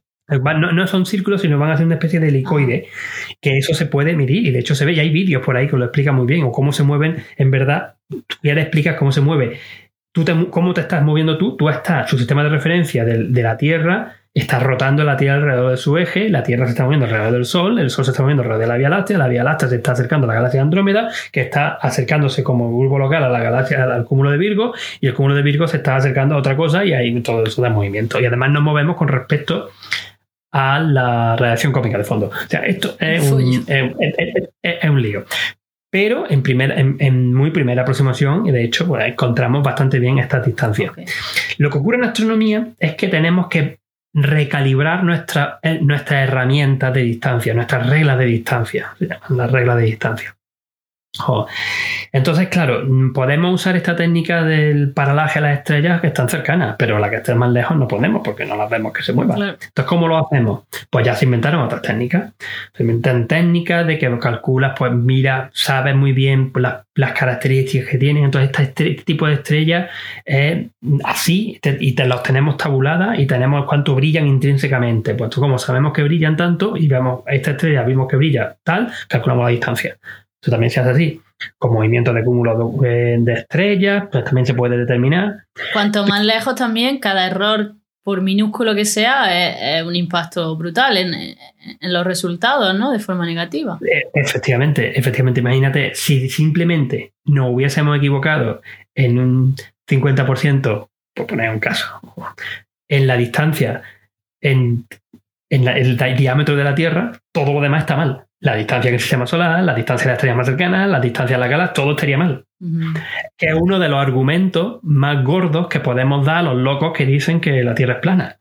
o sea, si la Tierra fuese plana, no podríamos conocer cómo el universo. Nunca habríamos llegado a entender qué es la reacción cómica del fondo o cómo se mueve la galaxia. Simple, es que, es que ya está, por eso eso es que no tiene sentido ninguno, ¿no? Em, pero sí, una, una se basan sobre la otra. Y cuando llegamos a medir distancia a galaxias, lo que se descubrió, que esto lo descubrió em, Edwin Hubble, aunque ya se había visto estudios antes, de, que habían visto que las galaxias tenían eh, lo que les, hemos dicho el redshift, el corrimiento del rojo. Conforme más lejos estaba una galaxia, más, más rápido parece alejarse de nosotros. Esto hay que tener con cuidado, y esto otra vez, otro de estos mis concepciones que existen por ahí, si existe este término en español. Malentendidos. Malentendidos, gracias, eh, sobre cómo funciona el universo. Porque el efecto Doppler, que decimos, este efecto Doppler, aplicamos la fórmula, es como un efecto Doppler, pero no es exactamente el efecto Doppler. Porque no es que se estén alejando, ¿no? Se están alejando, no no se está alejando la galaxia de Andrómeda. Bueno, la galaxia de Andrómeda no la ponemos porque la galaxia de Andrómeda viene para la Vía Láctea, nos estamos acercando y vamos a chocar en 3.500 millones de años. Esa es otra historia. Eh, la galaxia de M87, la del agujero negro supermasivo del horizonte, del experimento del horizonte de suceso, del telescopio horizonte de suceso. Esa, por ejemplo, ¿no? Si la vemos con que parece que se está alejando de nosotros, pero lo que se está pasando es que el espacio que existe entre ese objeto y nosotros se está estirando por la expansión del universo. Y eso da lugar a que parezca que haya un efecto Doppler. Eso es lo que ocurre. Entonces, claro, si lo decir brevemente el de efecto Doppler? ¿Qué, es el, lo que es? el, efecto Doppler es, eh, lo hemos experimentado todos montones de veces en el sonido. Cuando escuchamos, por ejemplo, una ambulancia o un coche que se acerca, que primero cuando se acerca a nosotros es más agudo y cuando se aleja es más grave. Ese sonido, eso es el efecto Doppler. Simplemente el, cuando una una, fuente que está emitiendo ondas se acerca hacia ti, la onda las va comprimiendo en la parte de, delante, lo que parece que son cada vez más agudas, pero si se aleja de ti, las ondas pues se van cada vez más ampliando y parece que son más graves. O sea, la frecuencia de la luz, en este caso las estrellas, será mayor. Claro, entonces eso se traduce en la luz, que si un objeto se está acercando hacia ti es azul y si se está alejando hacia ti, de, ti es rojo. Y esto lo vemos, por ejemplo, en muchos de los mm, eh, diagramas que hago de mi galaxia, de que están rotando, pues los dibujamos así, el azul para ti, el rojo para, para que se va alejando, simplemente. efecto Doppler. pues ese efecto Doppler por, por lo que hace la, luz por, la, por tal.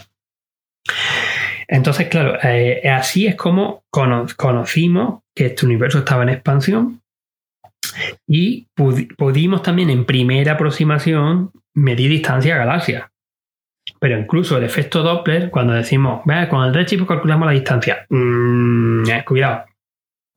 Cuidado porque Pero- cada galaxia se está moviendo. Entonces tú tienes que añadir el movimiento propio de la expansión del universo al movimiento de la galaxia. Por ejemplo, yo no puedo calcular la distancia, aunque, aunque el espacio se está expandiendo entre nosotros y la galaxia de Andrómeda, como la galaxia Andrómeda viene para nosotros y está bastante cerca, es hacia azul, la vemos de luz más azul de lo que la deberíamos ver. Pero ahí no podemos aplicarlo por esa velocidad peculiar que tiene. En muchas de estas galaxias que yo te contaba antes, de galaxias cercanas, el problema que tenemos es exactamente la distancia es más difícil que galaxias que están a 50 o 100 millones de años luz. Precisamente por esto, porque las velocidades peculiares que tienen, que dan un efecto Doppler, porque tienen una velocidad, son más o menos del orden de magnitud de lo que tú esperarías de, la expansión del universo. Claro, y cuanto más, la- más lejos, más difícil es Claro, recibir la luz. Llegará un momento en que ya no haya resolución, ¿no? Ah, No. ¿Cuál es la, la distancia máxima que habéis medido en el universo? eh, la, la radiación cósmica de fondo. La radiación cósmica de fondo podemos conocer también a qué distancia y todo eso está simplemente por cómo se ha estirado la luz. Esa luz era luz visible. Vale. y ahora mismo está en las ondas de radio. Y eso lo vemos. Cuando vemos galaxias muy lejanas, las líneas, o sea, los, los rasgos que vemos, las líneas muchas veces espectrales que vemos, que normalmente nosotros en el universo de aquí los vemos en el ultravioleta, también nos las encontramos en el infrarrojo. Se han pasado directamente todos los colores, o sea, de no verlos, de, de esas líneas, de no verlas porque están muy al ultravioleta y no las podemos ver con nuestros ojos, pasan a que no las podemos ver porque están en el infrarrojo. Es bastante curioso.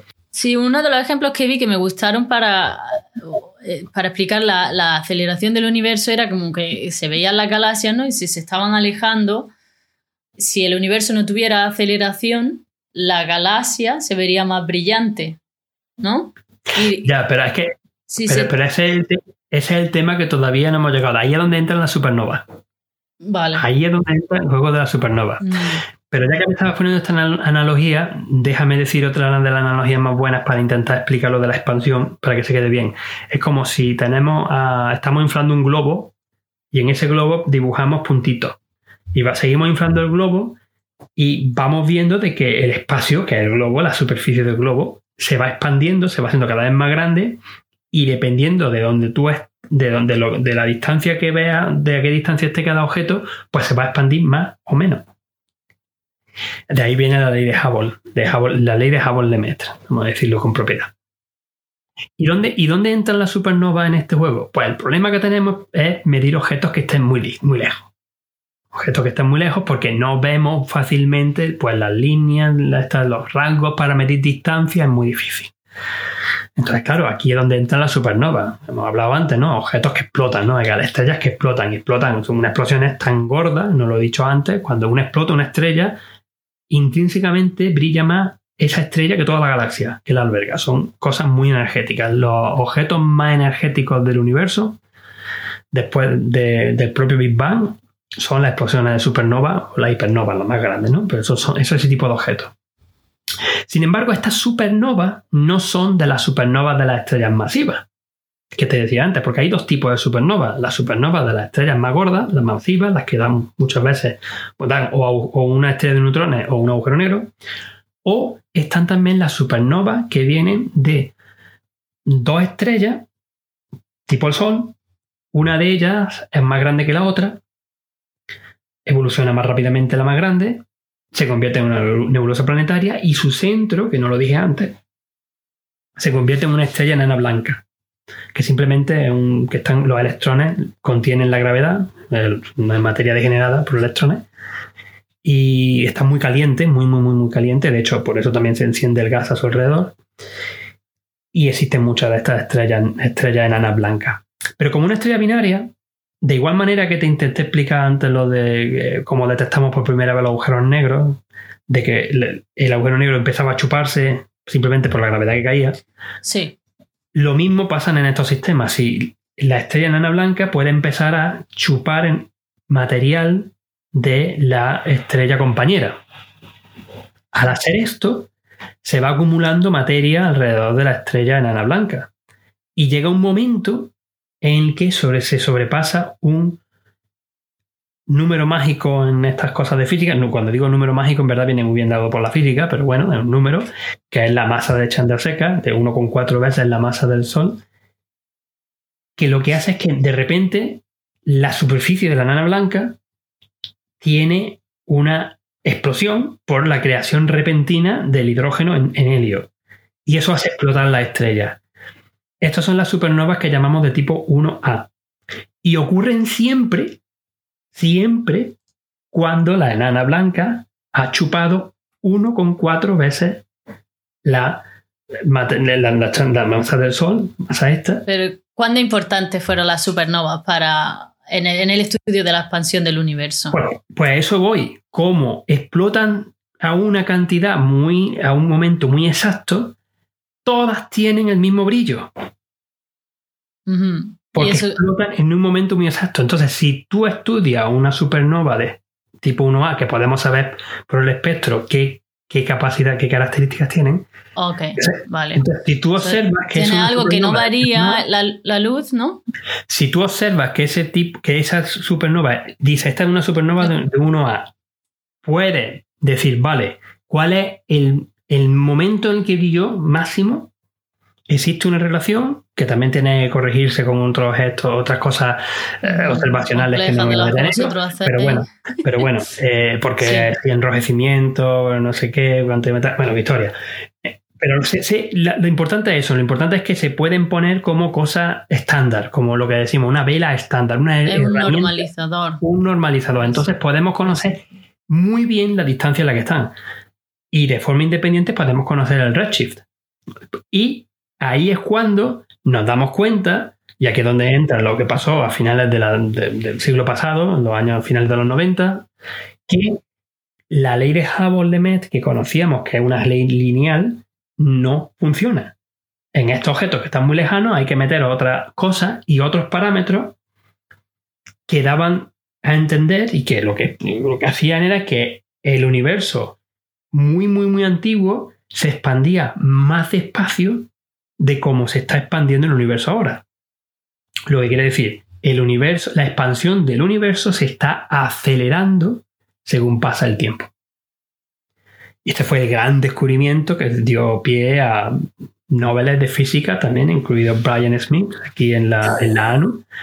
Eso fue, vamos, no se lo esperaba nadie. No se lo esperaba absolutamente nadie.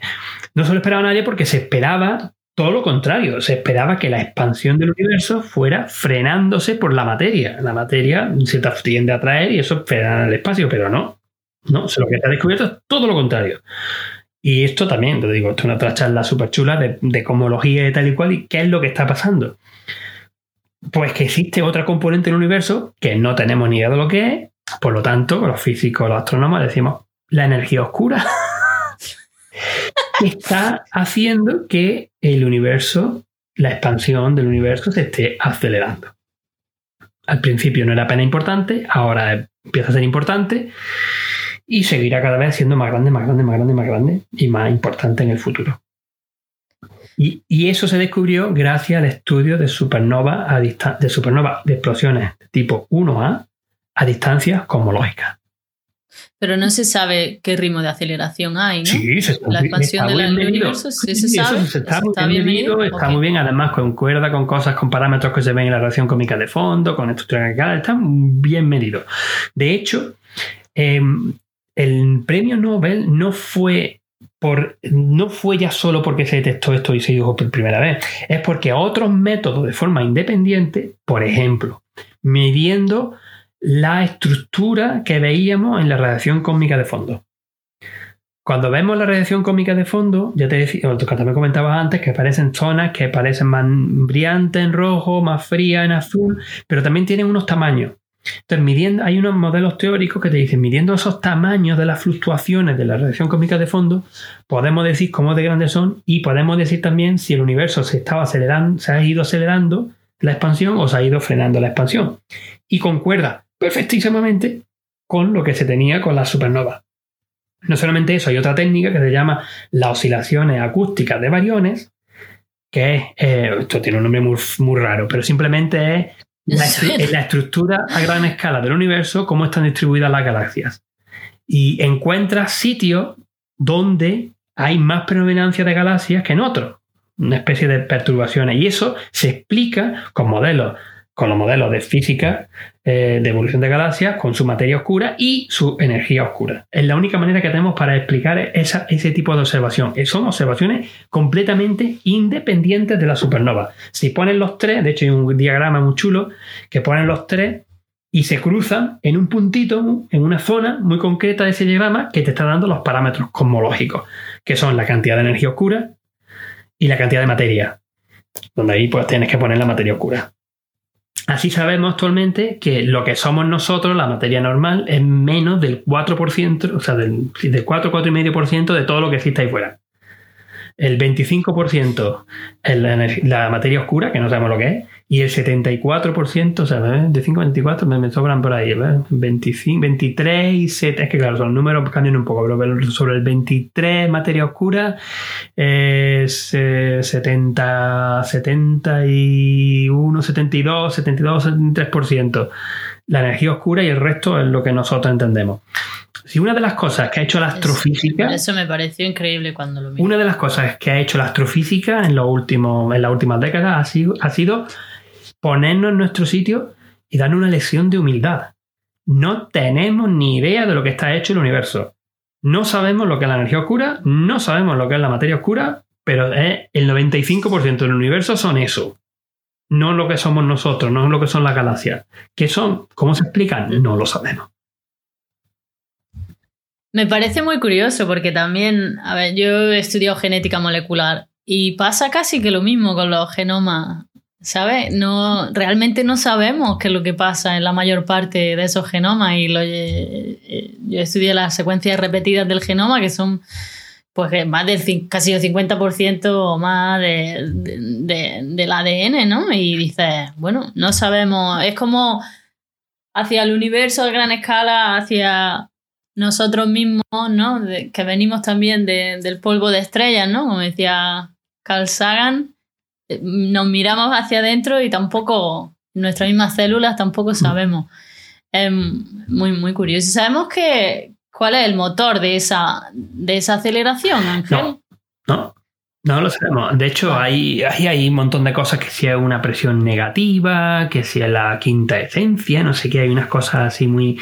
Eh, algunas un poco rayando en lo eh, esotérico, digámoslo así, pero es física, física pura, física pura. Ah, eh, pero ahí da pie también a que posiblemente estemos más en el borde de una gran revolución en física eventualmente porque es que no mm. hay, algo se nos escapa, algo gordo se nos escapa y no sabemos lo que es. Quería preguntar, porque bueno, hay una cosa, hay algo que dices que hay algo que se escapa, tiene que ver con el hecho de que la teoría de la relatividad general de Einstein no cuadra con la física cuántica en términos Es una de las cosas. Es una de, una de las cosas es esa, esa siempre, esa sí lleva tiempo, bueno, lleva siempre ahí pero eh, a pesar del gran éxito, porque es un exitazo del modelo estándar de partículas, mm, vemos que hay cosas por ahí que no terminan de cuadrar. En astrofísica tenemos estos dos problemones enormes que nadie sabe cómo en verdad tener, eh, eh, poder, poder eh, entenderlo. porque claro, el problema, el problema con la energía, con la materia oscura en particular es que una de las propiedades, y por eso se llama oscura, debería ser materia transparente, es porque no interaccionan con la, con la luz. Y si lo hace, lo hace muy, muy, muy, muy poco, que no lo vemos, no somos capaces de apreciarlo. Entonces, claro, vemos los efectos de forma gravitatoria, pero no vemos los efectos con la luz.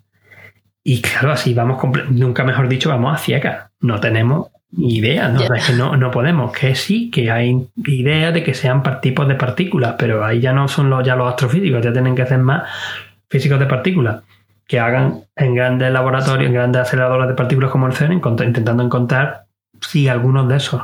Hay algún que otro experimento, eh, también, pero también relacionado con aceleradores de partículas, pero con, eh, detectores, con detectores de partículas, eh, que intentan orientarlo de forma astrofísica.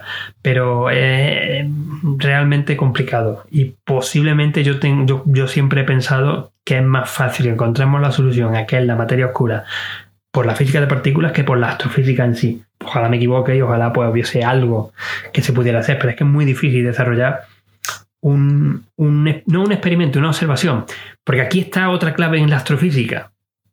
En la astrofísica no podemos hacer experimentos. Solo Claro, no puedes demostrar las cosas de forma empírica o, o es muy difícil. No solo podemos observar. Y esas observaciones que se nos acoplen a los modelos. Lo, que podemos hacer es diseñar experimentos son entre comillas porque son pues, modelos de por ordenador que metes todos los ingredientes que consideras necesarios con las leyes físicas que, que, creas que son. Pero claro, siguen siendo cosas teóricas o computacionales que bueno, algunas funcionan muy bien, ¿eh? que tenemos ahora unos modelos de evolución de galaxias que te reproducen galaxias espirales eh, de una manera espectacular, que te dicen, este, te ponen una imagen. Una de estas es una imagen real de una galaxia y la otra es una simulación. ¿Cuál es cuál? Y de verdad que no sabes, ¿eh? es, bastante sorprendente, pero esa es la diferencia, como digo, de, del astrofísica con el resto de la ciencia, ¿no? Que no puedes decir, vamos a poner, en esta cajita ponemos un universo y vamos a ver qué hace, poner estas condiciones. No, no podemos. Ponemos, vamos a reproducir una supernova. Vamos a ver qué vamos a poner aquí en este, en este, en esta cajita ponemos un tipo de estrella. Claro, puedes hacer predicciones y observar si esas predicciones pasan, ¿no? Y corroboran lo que, lo que, lo que estimáis. Bueno, creo que entonces es un campo apasionante en el cual estar. Esos sitios donde no se conocen las cosas, eso es. Ahí es donde hay que buscar, ¿no? Y es la. Pues eso, la, la intriga del, descubrimiento. Quiero pasar ahora a hablar de las ondas gravitacionales, Ángel. Eh, me gustaría que nos contaras cómo se crean y, y bueno, Ah, ahora ya cuando me cuentes qué son a grandes rasgos, quería también preguntarte si solamente los objetos increíblemente grandes generan este tipo de ondas gravitacionales o todas las cosas con masa crean ondas en el espacio-tiempo. Bueno, este, te iba a dar el apunte también e introducirte lo de las ondas gravitacionales o ondas gravitatorias, eh, conectado justamente con lo de los límites de lo que podemos hacer ahora, por ejemplo, con lo de descubrir cosas que antes eran invisibles.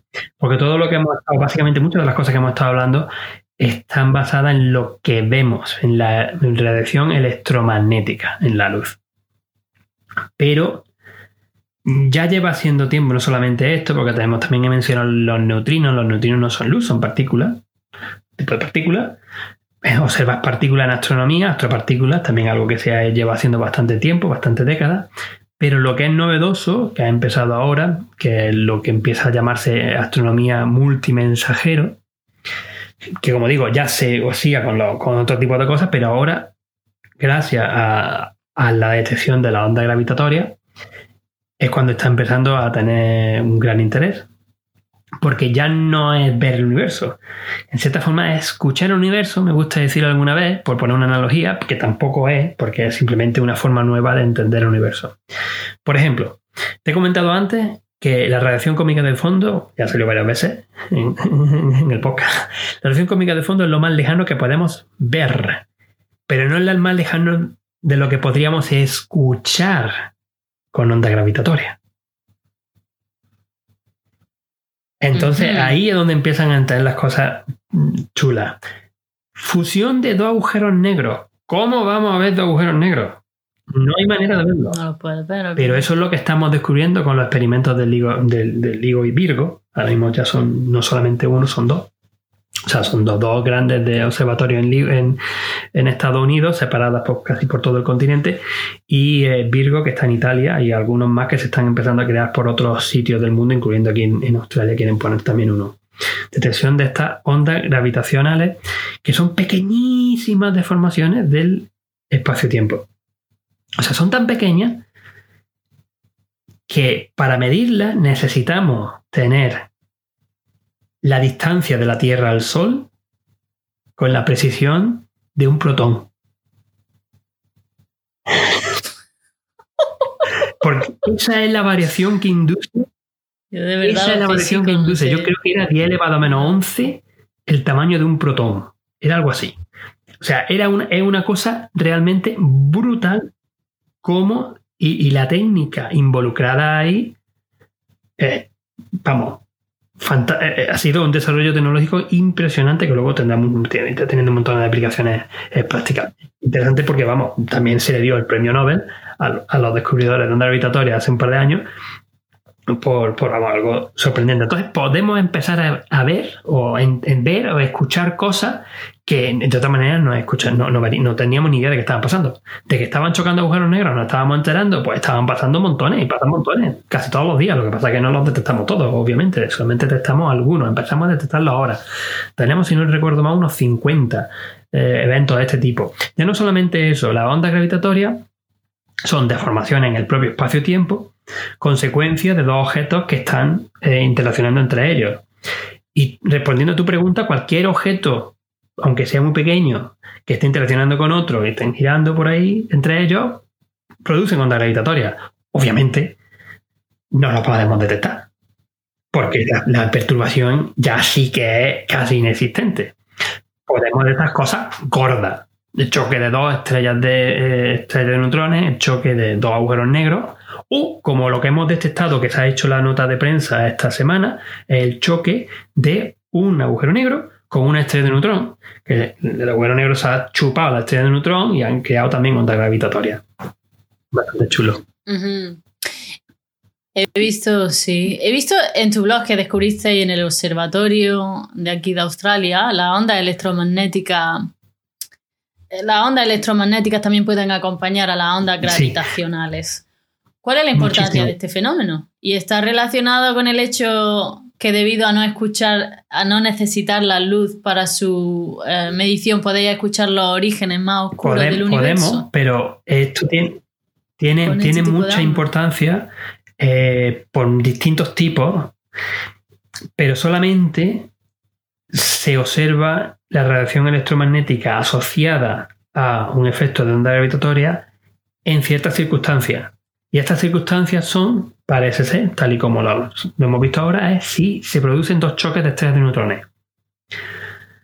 Si chocan dos agujeros negros, mm, los agujeros negros, todo va adentro, no se chupa nada.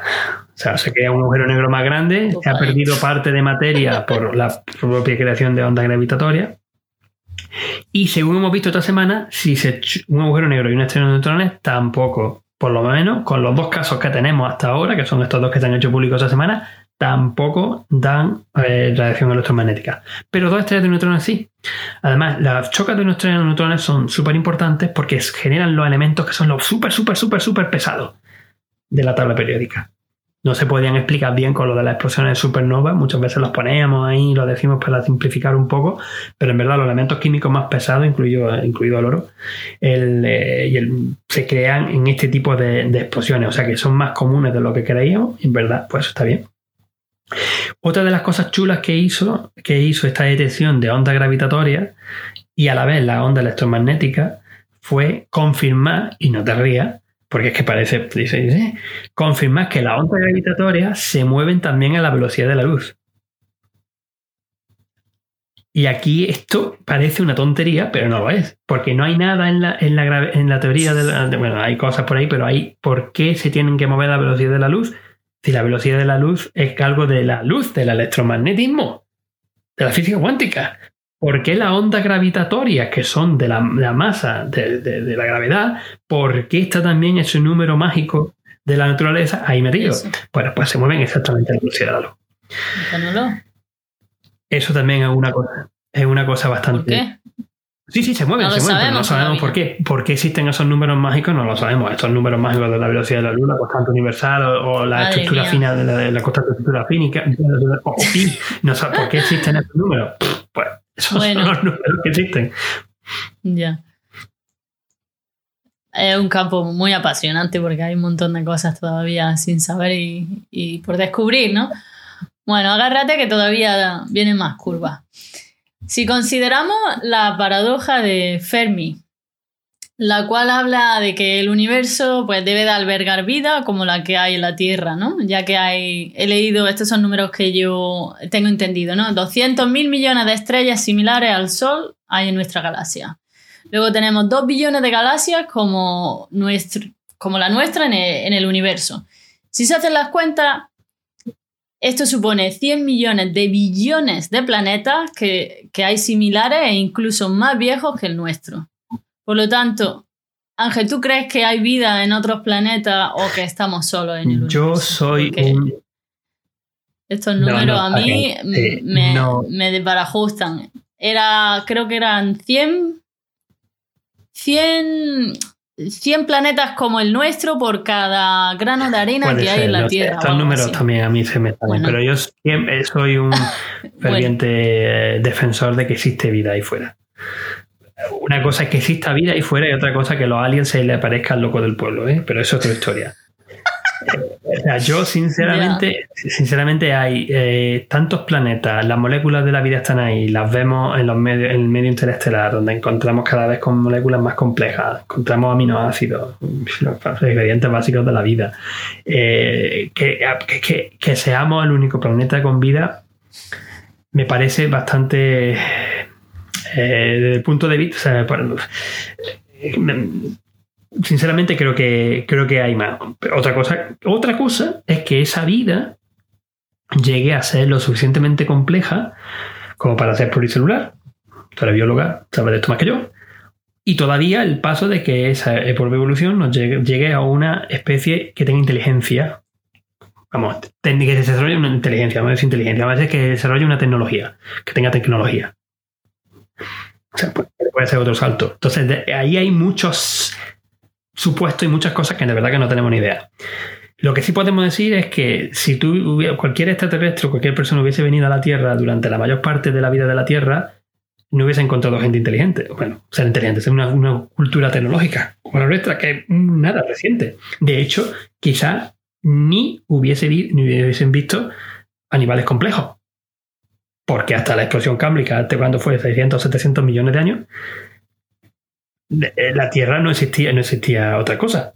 Y sabemos que hay muchos planetas en el, ahí fuera, en, el, en, otras estrellas.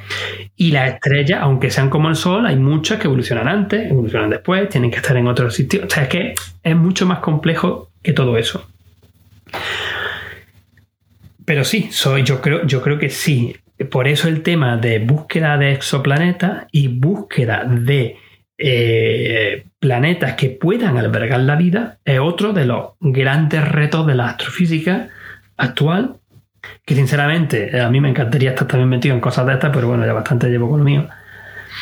Yo lo que muchas veces también cuento cuando hablo de estos temas es que estamos en una generación eh, sorprendente, que estamos viendo un montón de cambios, un montón de descubrimientos rápidos. Y los que son ahora niños, y esperemos que incluso nosotros, serán capaces en 20, 30, 40 años, yo no creo que mucho más, de apuntar con el dedo a una estrella en el cielo y decir, esa estrella tiene un planeta y sabemos que en ese planeta existe la vida.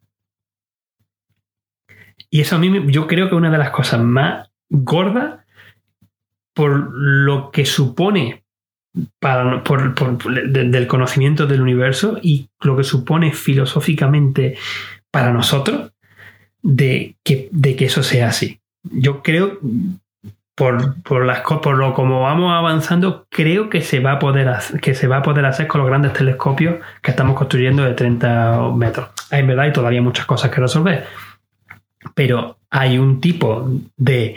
Eh, si podemos observar la atmósfera de estos planetas, hay unos tipos de trazadores, incluyendo el oxígeno o el ozono, que si están, solo se pueden tener de esa manera que los conozcamos como procesos geológicos, procesos como del mundo, de formación de planetas, si ha existido una biología, si existe vida allí.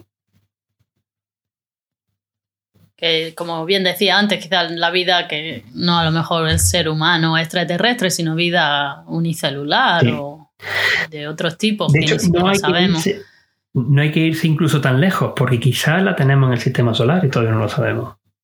sí, bueno, está la misión esta a Marte, ¿no? Se supone que a lo mejor habían detectado trazas de que había, posibilidades de que había, de, haber encontrado agua. que... agua. Agua en Marte se conoce bastante bien. Lo el, misterio fue más el metano, porque hay un ciclo eh, estacional del metano que no se entiende completamente bien, también depende del sitio y quien lo esté mirando lo ve mejor o peor.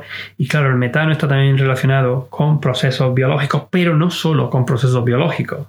Pueden también existir otras cosas que sean geológicas que generen este ciclo en, tal, pero no me estaba refiriendo a Marte. De hecho, Marte yo creo que Marte posiblemente encontremos rasgos, o sea, indicios y evidencia de que existió la vida en el pasado. Yo no creo, por ejemplo, no, soy yo muy, eh, no soy yo muy optimista con respecto a que todavía existiera la vida en Marte, pero a donde yo iba es a la luna de los satélites, o sea, la luna de los gigantes gaseosos. Tanto Europa, alrededor de Júpiter, como Encélado, alrededor de Saturno, son dos satélites eh, fantásticos que son, pues serían planetas si estuviesen alrededor de la Tierra, alrededor del Sol, quiero decir, eh, sobre todo Europa, que bueno, más, más grande que Mercurio incluso, eh, que em, tienen una costra de hielo alrededor de la superficie y debajo sabemos que existe agua líquida. Y sabemos que existen ah. fuentes termales, porque vemos, estamos, lo hemos visto sobre todo en Célado, como salen géiseres con agua fuera del, planeta, del, satélite en este caso. Y lo mismo en Europa. En Europa es más indirecto, pero por la, por la superficie, la forma que tiene y por los otros indicios que me parece que sí están ahí, también tiene. Entonces, ¿quién nos dice que en un medio en que tiene agua líquida con fuentes termales, muy rico en moléculas complejas biológicas, no te pueda haber surgido la vida ahí también? Por eso otro, Bastante posible, otro de los grandes estudios, de las grandes ideas en, en, astrofísica, exploración espacial, ya quizás en más exploración espacial, eso no es realmente ir de alguna manera y, e investigar eso y saber si pudiera haber existido la vida ahí. Bueno, sería otro, otro bombazo. Ya hay tanto, tanto por descubrir.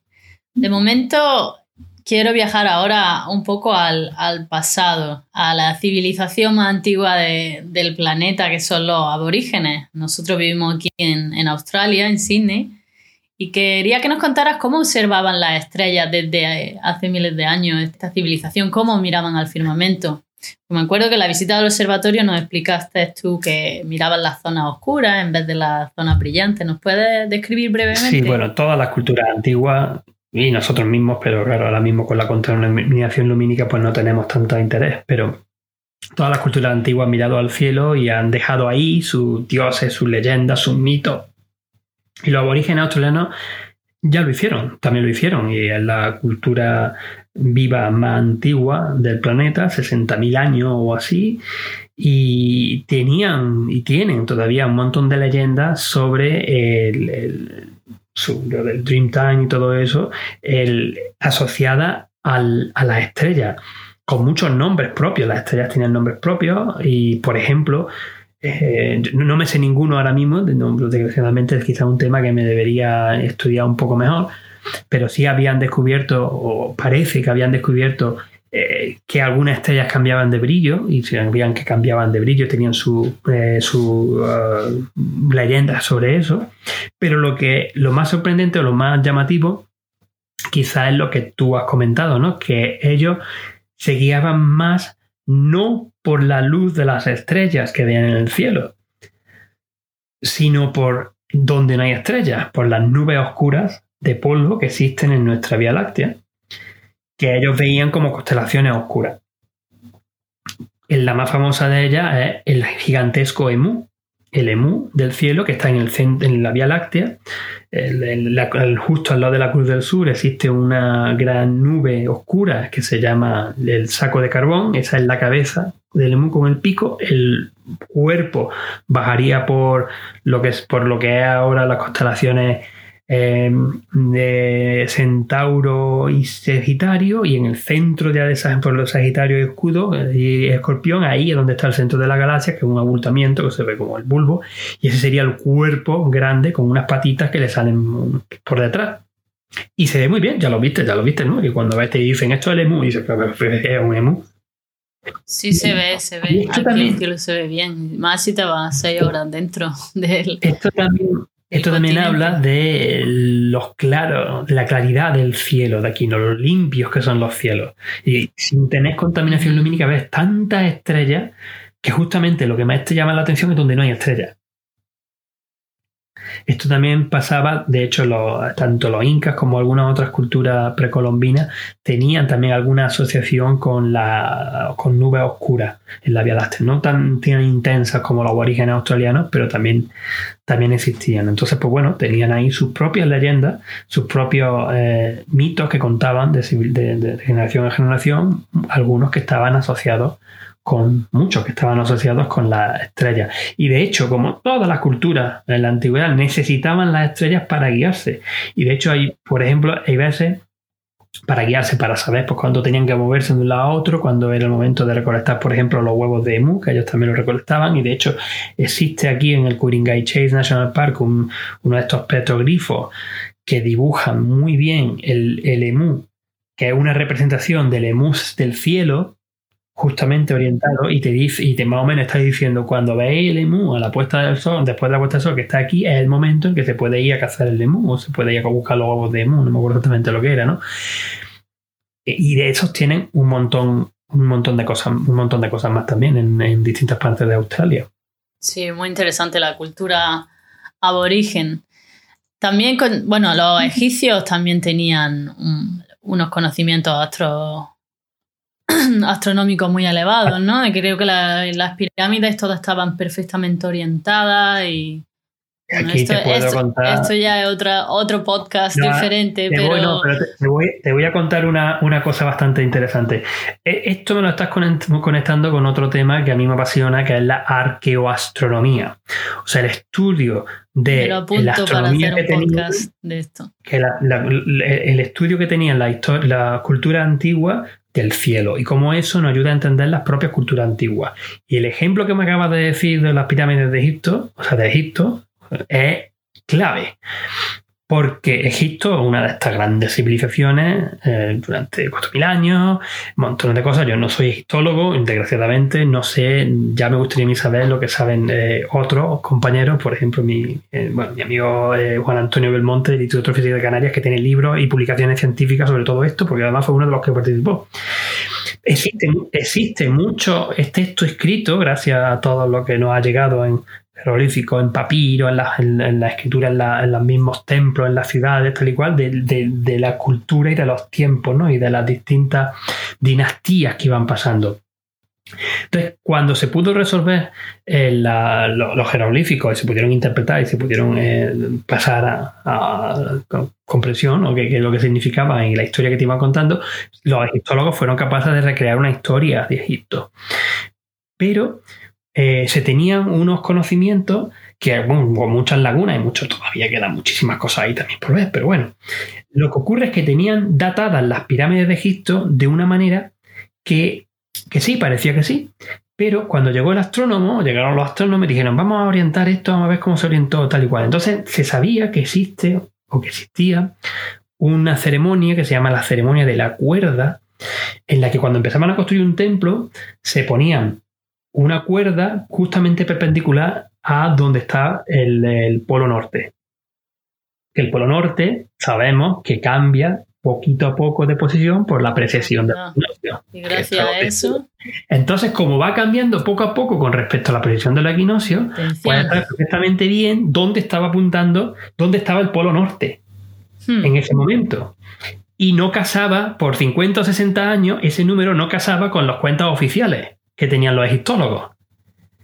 Y eso fue lo que dio pie a que se siguieran haciendo investigaciones y descubrieron que había habido una de estas eh, ¿cómo se dice? Cuando quitan a, un, alguien del plumazo, lo quitan de todos los monumentos y tal y cual, que habían quitado a uno de estos famosos emperadores, uno de los, de los emperadores, perdón, eh, eh, de, los de estos faraones, y que había que reinterpretar de nuevo y reescribir la historia de Egipto teniendo en cuenta esa, es que se me olvida el nombre, Damnatio, Damnatio in Memoria, que no me acuerdo cómo es el nombre en latín. Entonces, gracias a la arqueoastronomía, se pudieron revisar de forma correcta los tiempos de, las distintas dinastías Sí, rellenar un poco el, puzzle de la historia de Egipto, que muchas Esto un ejemplo, pero hay muchas cosas. Los incas, por ejemplo, eran eminentemente astrónomos. De hecho, el nombre de, los, que tenían ellos era los cuatro reinos, los cuatro direcciones, y tenían desde, desde la capital, desde... Em, se me olvidó la capital de los, ah, de los incas y mira que lo, lo, lo, volví a leer algo de esto el otro día. Bueno, desde la, desde la capital tenían distintas distancias que veían, estaban orientadas astronómicamente y, eso además servía de calendario. Una cosa muy útil. Y además se guiaban con dónde, en el momento en que veían salir las Pléyades, que era un grupo, un grupo de estrellas en el cielo, por el cielo por la mañana y en qué momento se terminaban de ver por la noche, por, por, por atardecer.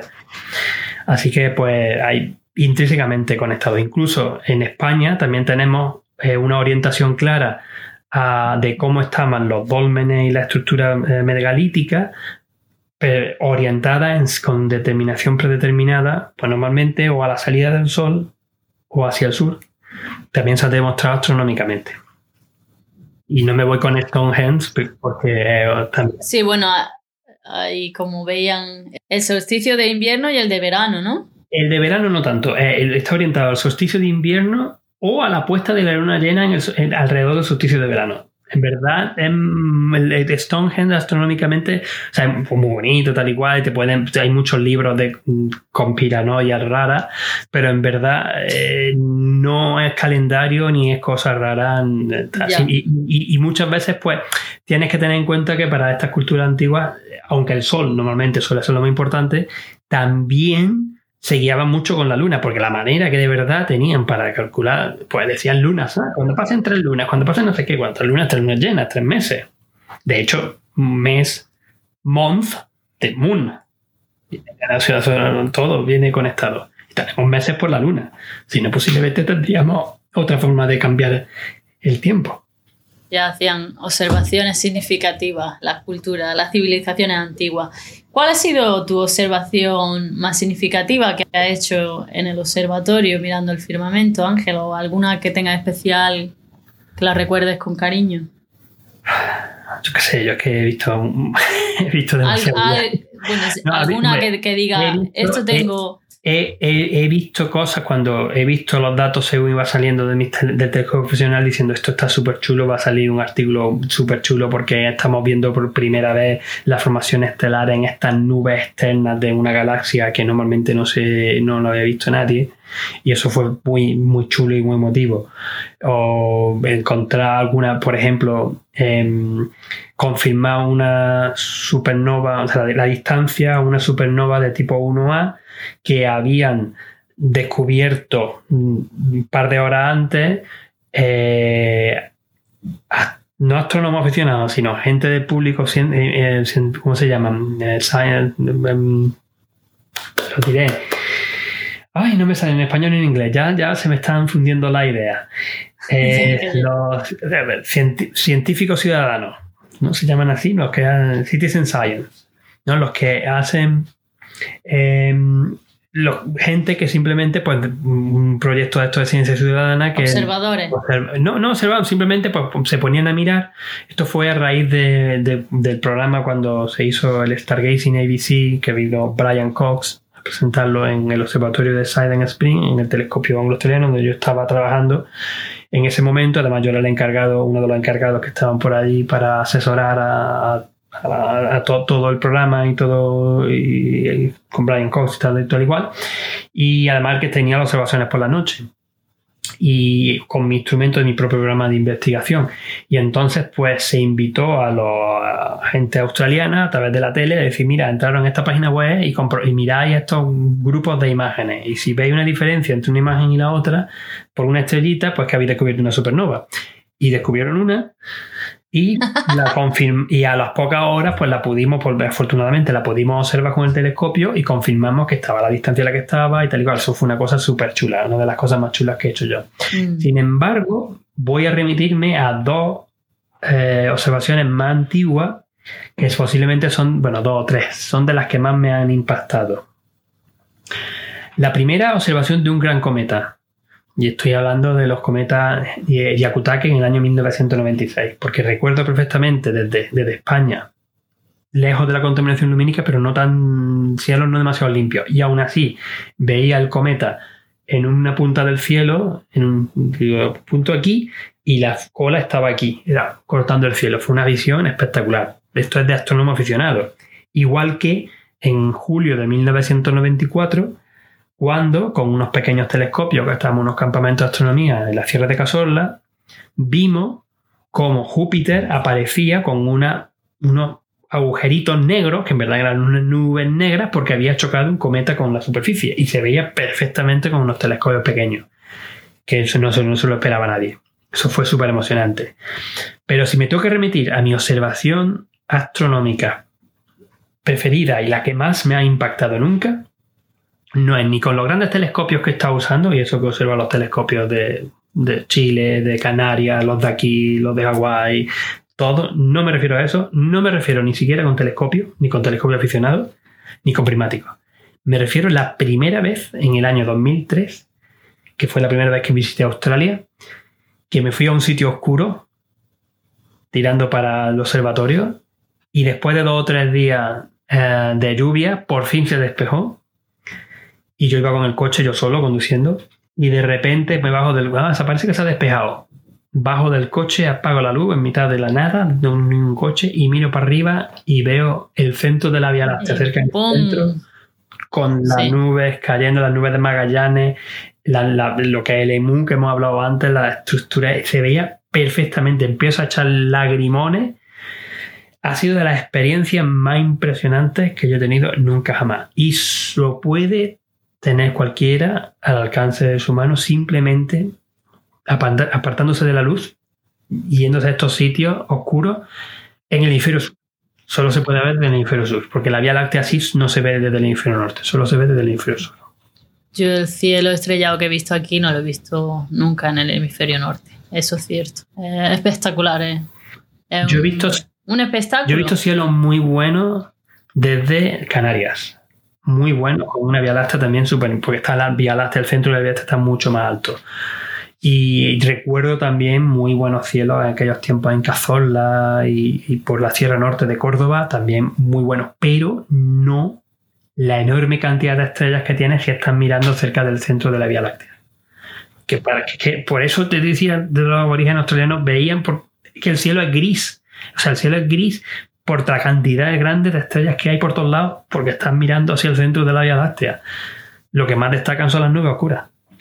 Bueno, ¿y terminará en algún momento el universo de expandirse? Y si eso pasa, ¿por qué?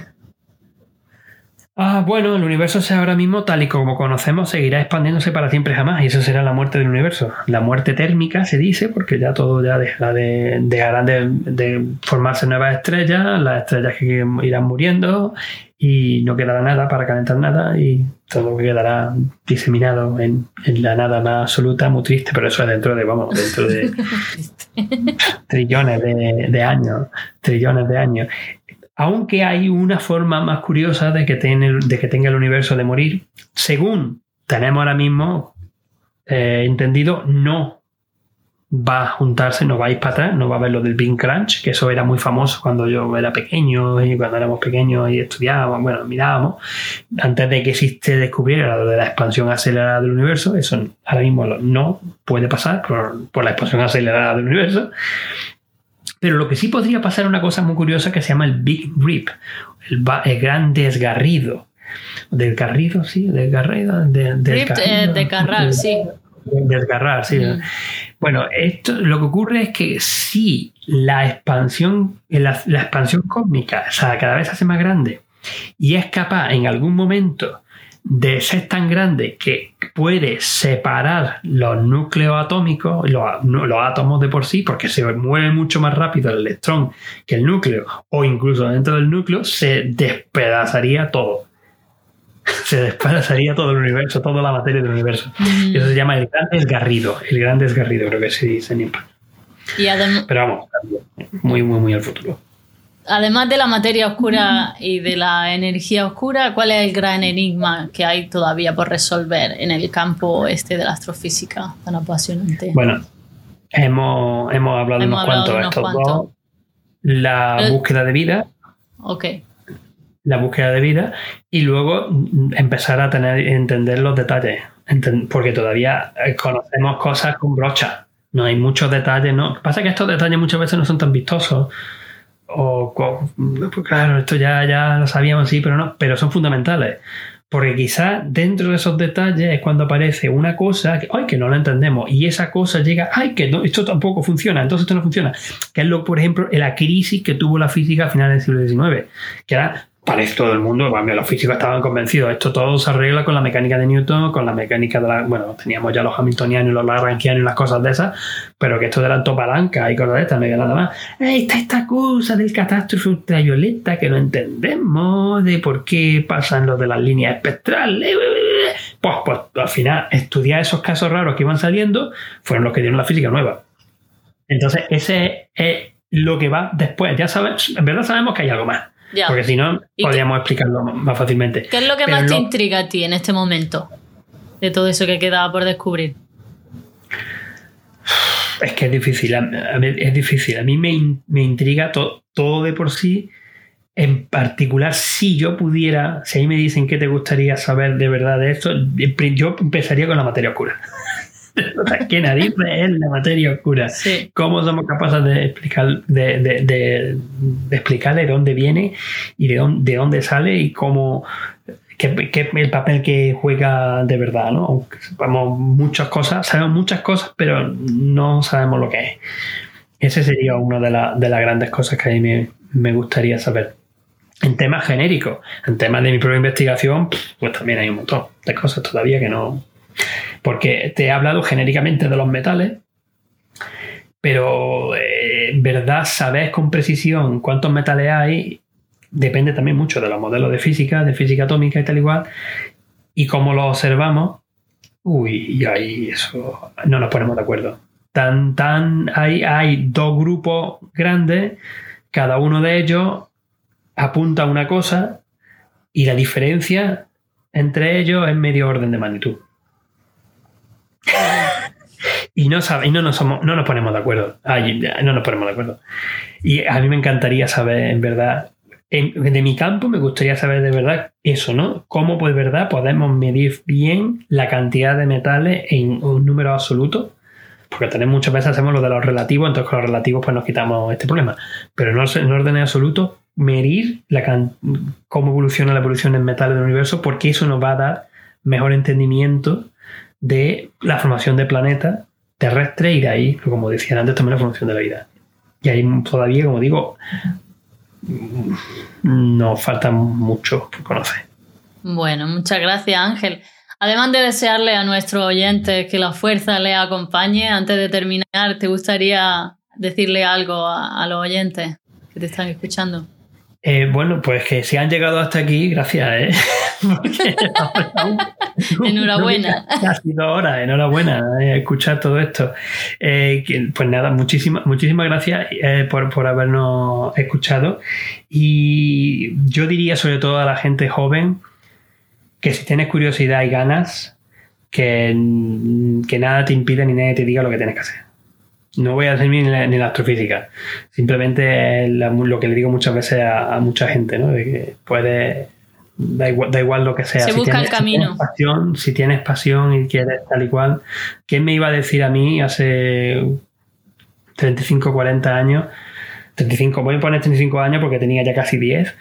Que las imágenes, que una de las imágenes que más me llamaban a mí la atención, que eran las primeras imágenes astronómicas en color, que se estaban consiguiendo con el telescopio anglo-australiano. ¿Quién me iba a decir a mí entonces, a ese que ni- niño de 10 años que estaba loco por la astronomía, que se sabía cosmos de memoria y que tenía lo único que hacía era pedir libros de astronomía y telescopios y tal y cual, que 30 años después iba a ser uno de los responsables y uno de los encargados de ese telescopio, del telescopio australiano, el telescopio más grande de Australia, que yo adoraba y con el que se estaban haciendo esas cosas, y que me iba a meter exactamente en el mismo sitio en que la persona que estuvo haciendo la- estas imágenes, David Malin, con un instrumento de última generación para intentar eh, eh, eh, hacer entender y desentrañar los misterios de galaxias que están bastante lejos de nosotros. Bueno, Ángel, pues muchas gracias por perseguir tus sueños, por tu contribución en la astrofísica y por, haber aceptado esta entrevista y seguro que sí, que, que inspira a mucha gente alrededor del globo, pues, de este pequeño punto azul con tu divulgación y con tu ciencia. Muchas gracias, Ángel. De nada. Doctor Ángel López Sánchez. Bueno, y esto ha sido hasta hoy. Espero que hayáis disfrutado de la conversación y lo hayáis pasado estupendamente bien. Si os ha gustado la entrevista, podéis compartirla con aquellos que penséis que la puedan disfrutar. Si queréis ponerle cara a estas voces, podéis ver la entrevista en YouTube o YouTube e ir a mi página web www.bailandoconideas.com para poder obtener más información, notas del podcast o recibir las novedades de los últimos episodios. También me podéis escuchar en Spotify, en Evox o seguirme en las redes sociales como en Instagram en Bailando con Ideas, Twitter Carmen-S-P o en Facebook en Bailando con Ideas Podcast. Ahora sí que sí, me despido mentes curiosas. Hasta la próxima y mientras tanto, dejemos al mundo correr. Pero recuerda que el tiempo se pasa y la vida no espera